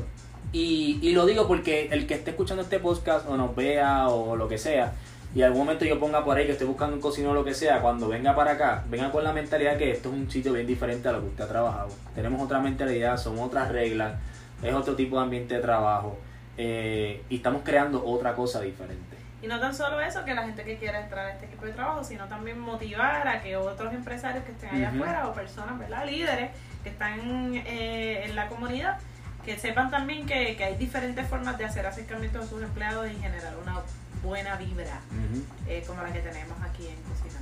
Eh, y quiero cerrar con esto, ya nos vamos a ir. Este, quiero cerrar con esto que me dijo Piñero un día.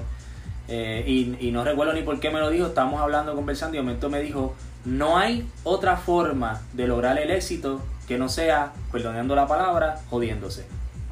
No hay otra forma de lograr el éxito que no sea de esa forma. Así que si usted quiere ser exitoso, y no me refiero que es que va a llegar a un sitio y va a ser este eh, va a ser chef al otro día, ni que va a abrir un restaurante. Mire, esto se tarda, esto no es de un día para otro. Yo tengo 33 años y yo vine a tener mi negocio eh, hace dos años atrás. O sea, esto no es de un día para otro. Y cuidado si usted ya tiene 35 y todavía no lo ha logrado y lo logra a los 40 o a los 50. Se tarda porque lleva que uno se prepare uno mismo para poder bregar con otro ser humano. Claro. Este, so, hay que meter mano y en ese camino hay que aprender y hay que ser agradecido, hay que ser agradecido con los que lo ayudaron. Por eso yo mencioné a mi jefe, a José Enrique, a Piñero, a Guillermo, eh, a Emilio, que Emilio fue también un, algo bien clave en mi vida. Las pocas veces que pude reunirme con él fueron de volarme la cabeza. Este, hace unos días tuve la oportunidad de, ah, no ayer, me reuní con Juan Camacho y la conversación que tuvimos fue espectacular. Me voló la cabeza y se lo dije 20 veces. Me voló la cabeza, olvídate. Eh, no, mire, eh, hay que aprender, hay que meter mano. No, no puedes pensar que el que te está eh, diciendo que lo hiciste mal y arréglalo, te está diciendo algo para molestarte. Y te está llevando a otro nivel, te está ayudando a que ese error que cometiste lo, lo hagas mejor y lo, y pases a otro nivel. De eso se trata, de pasar a otro nivel. Cada vez que alguien comete un error aquí, yo paso a otro nivel porque veo el error que cometió la persona, aprendo de él. Y cuando hay situaciones, yo me reúno con mis muchachos, los hablamos y yo sigo aprendiendo todos los días cosas nuevas que no me habían pasado antes. Este, y eso es parte de eso. Pero hay que cambiar la mentalidad. No podemos estar de vago, ni pensar que vamos a trabajar de lunes a viernes de 8 a 5, ni que la vida es fácil, porque la vida no es fácil, ni que las cosas vayan así de la nada, porque no van a ir de la nada, ni que va a venir un día un tipo y te va a decir que tiene chavo y te va a decir, vamos a abrir un negocio, porque eso no va a pasar. Si tú no tienes el talento, si tú no demuestras al mundo que de verdad tú puedes, no va a venir alguien y va a querer poner dinero en ti. Pues ¿quién tú eres? ¿Qué tú has hecho? ¿Entiendes? So, eso lleva mucho trabajo y mucho esfuerzo, demasiado.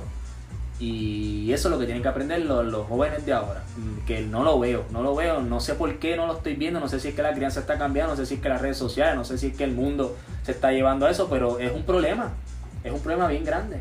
Sí, no, yo creo que, que son cosas que, que en algún momento se, se van a retomar.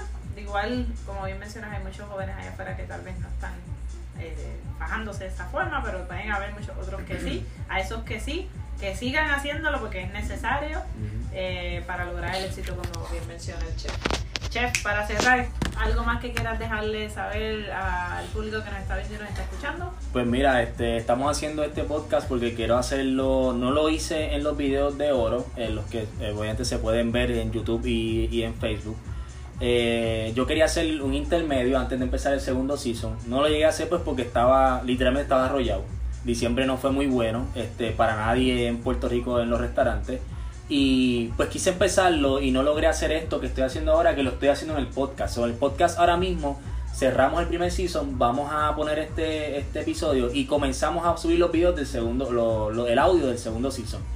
Eh, so, ¿qué les quiero decir? Que podemos esperar en el segundo season, podemos esperar eh, más artistas, podemos esperar eh, más chef y estamos li- literalmente lo que tenemos eh, booking ahora mismo está hablando de la crema. Estamos hablando de que los duros, de los duros me dijeron que sí y vienen a mi humilde negocio a grabar conmigo y me están dando la mano y se los agradezco a todos. Y hablé de Juan Camacho ayer que estuve reunido con él. Vamos a grabar, si Dios permite, el jueves que viene.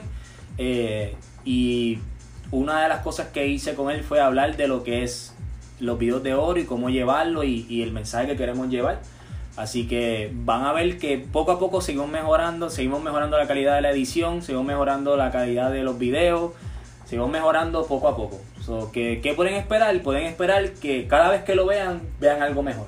Vean mejor calidad, vean mejores artistas, mejores, mejor, me vean mejor a mí expresándome, este, sigo aprendiendo, sigo tratando de, ¿verdad? Que se me acordarme de las cosas cuando las tengo que decir. Eh, bien importante ahora que para el podcast no puedo dejar espacios en blanco porque la gente tiene que, yo no puedo estar 30 segundos sin hablar, como hacía antes, que estaba viendo un plato y lo que decía era, wow, qué rico se ve, es cierto, pero tengo que explicar el plato para que la persona que no está escuchando pueda imaginarse, wow, qué lindo, se, se debe ver brutal el plato, quiero, quiero obligar a la persona que tenga que ir al video y verlo, para ver de verdad lo espectacular que se veía el plato.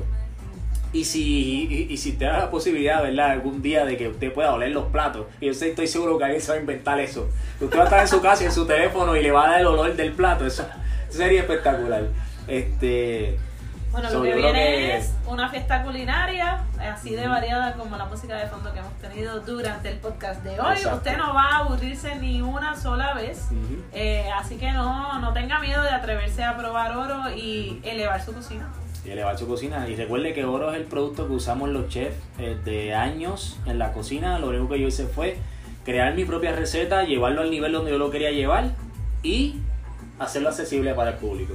So, oro es uno de los secretos que utilizamos los mejores chefs ¿verdad? En, en la industria y, puedo decir que hasta de- de allá afuera también. ¿Dónde lo podemos conseguir, chef? Pues lo podemos conseguir en el mercado una vez al mes, eh, en el mercado del chicharrón. eh, como les dije, lo pueden conseguir en Facebook como Festín o podemos conseguirlo al 244-9923, que es el número para llamar, para hacer su orden. Y si tenemos en inventario, le decimos que lo tenemos listo y puede venir a buscarlo. O si no, lo preparamos y cuando esté listo lo llamamos para que pueda venir a buscarlo. Y si usted vive cerca o nos podemos perdón, encontrar en algún punto, pues nos encontramos. O sea, Que estamos ubicados en... en la avenida Santa Juanita en Bayamón. Eh, estamos en Cocina Rica, obviamente, este, es esta la base de, de operaciones. Así que. Y nada, también nos puede seguir en Instagram y en Facebook bajo Oro by Chef Luis Rodríguez. Así mismo es. Y Oro Bache Luis Rodríguez en Instagram en Facebook. A los que están viéndonos aquí, el podcast se llama, nos pueden conseguir en iTunes, ¿verdad? Eh, en, en Apple Podcast, como Luis Rodríguez, digo, perdón, Chef Luis Rodríguez Podcast. También nos pueden conseguir en Spotify, igual, Chef Luis Rodríguez Podcast. Y en Anchor, que es una aplicación que usted baja, que realmente es en la base donde se sube todo. Eh, igual, Chef Luis Rodríguez Podcast. Pero los, ¿verdad? Este, los que son así más, más conocidos, pues es el Apple Podcast y Spotify, que eso está espectacular. ¿Quién no tiene Spotify? Sí. Que nos puedan escuchar ahí directo. Así que la, la diferencia que tenemos en los podcasts es que yo doy una descripción primero, ¿verdad? Y hablo de la persona antes de que comience el, el- el audio del video. Va a escuchar esa voz así. Eh, sí, sí, sí, sí, sí. Así que nada, estamos, mira, estamos a dos minutos de que se nos corte. Bueno, la muchas gracias. Gracias a todos los que nos acompañaron en Facebook, en Instagram, aunque se fue Se también. fue, se fue, y trance fue hace rato. Sí, sí. Y chef, gracias. No, gracias a ti por venir. Gracias por ayudarme a dejarle saber a la gente quién es este servidor. Así que nos estamos viendo y pendientes entonces a los próximos episodios que vamos a estar subiendo del podcast. Así que nada, nos vemos. Chao. Gracias.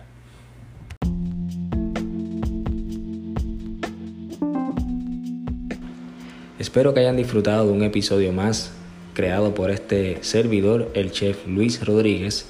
Recuerden que pueden conseguir el producto oro para elevar su cocina a los números 787-244-9923 y al 787-247-8408. Estaremos allí para servirle para que haga su orden y pueda recogerla en el área de Bayamón. Así que muchas gracias.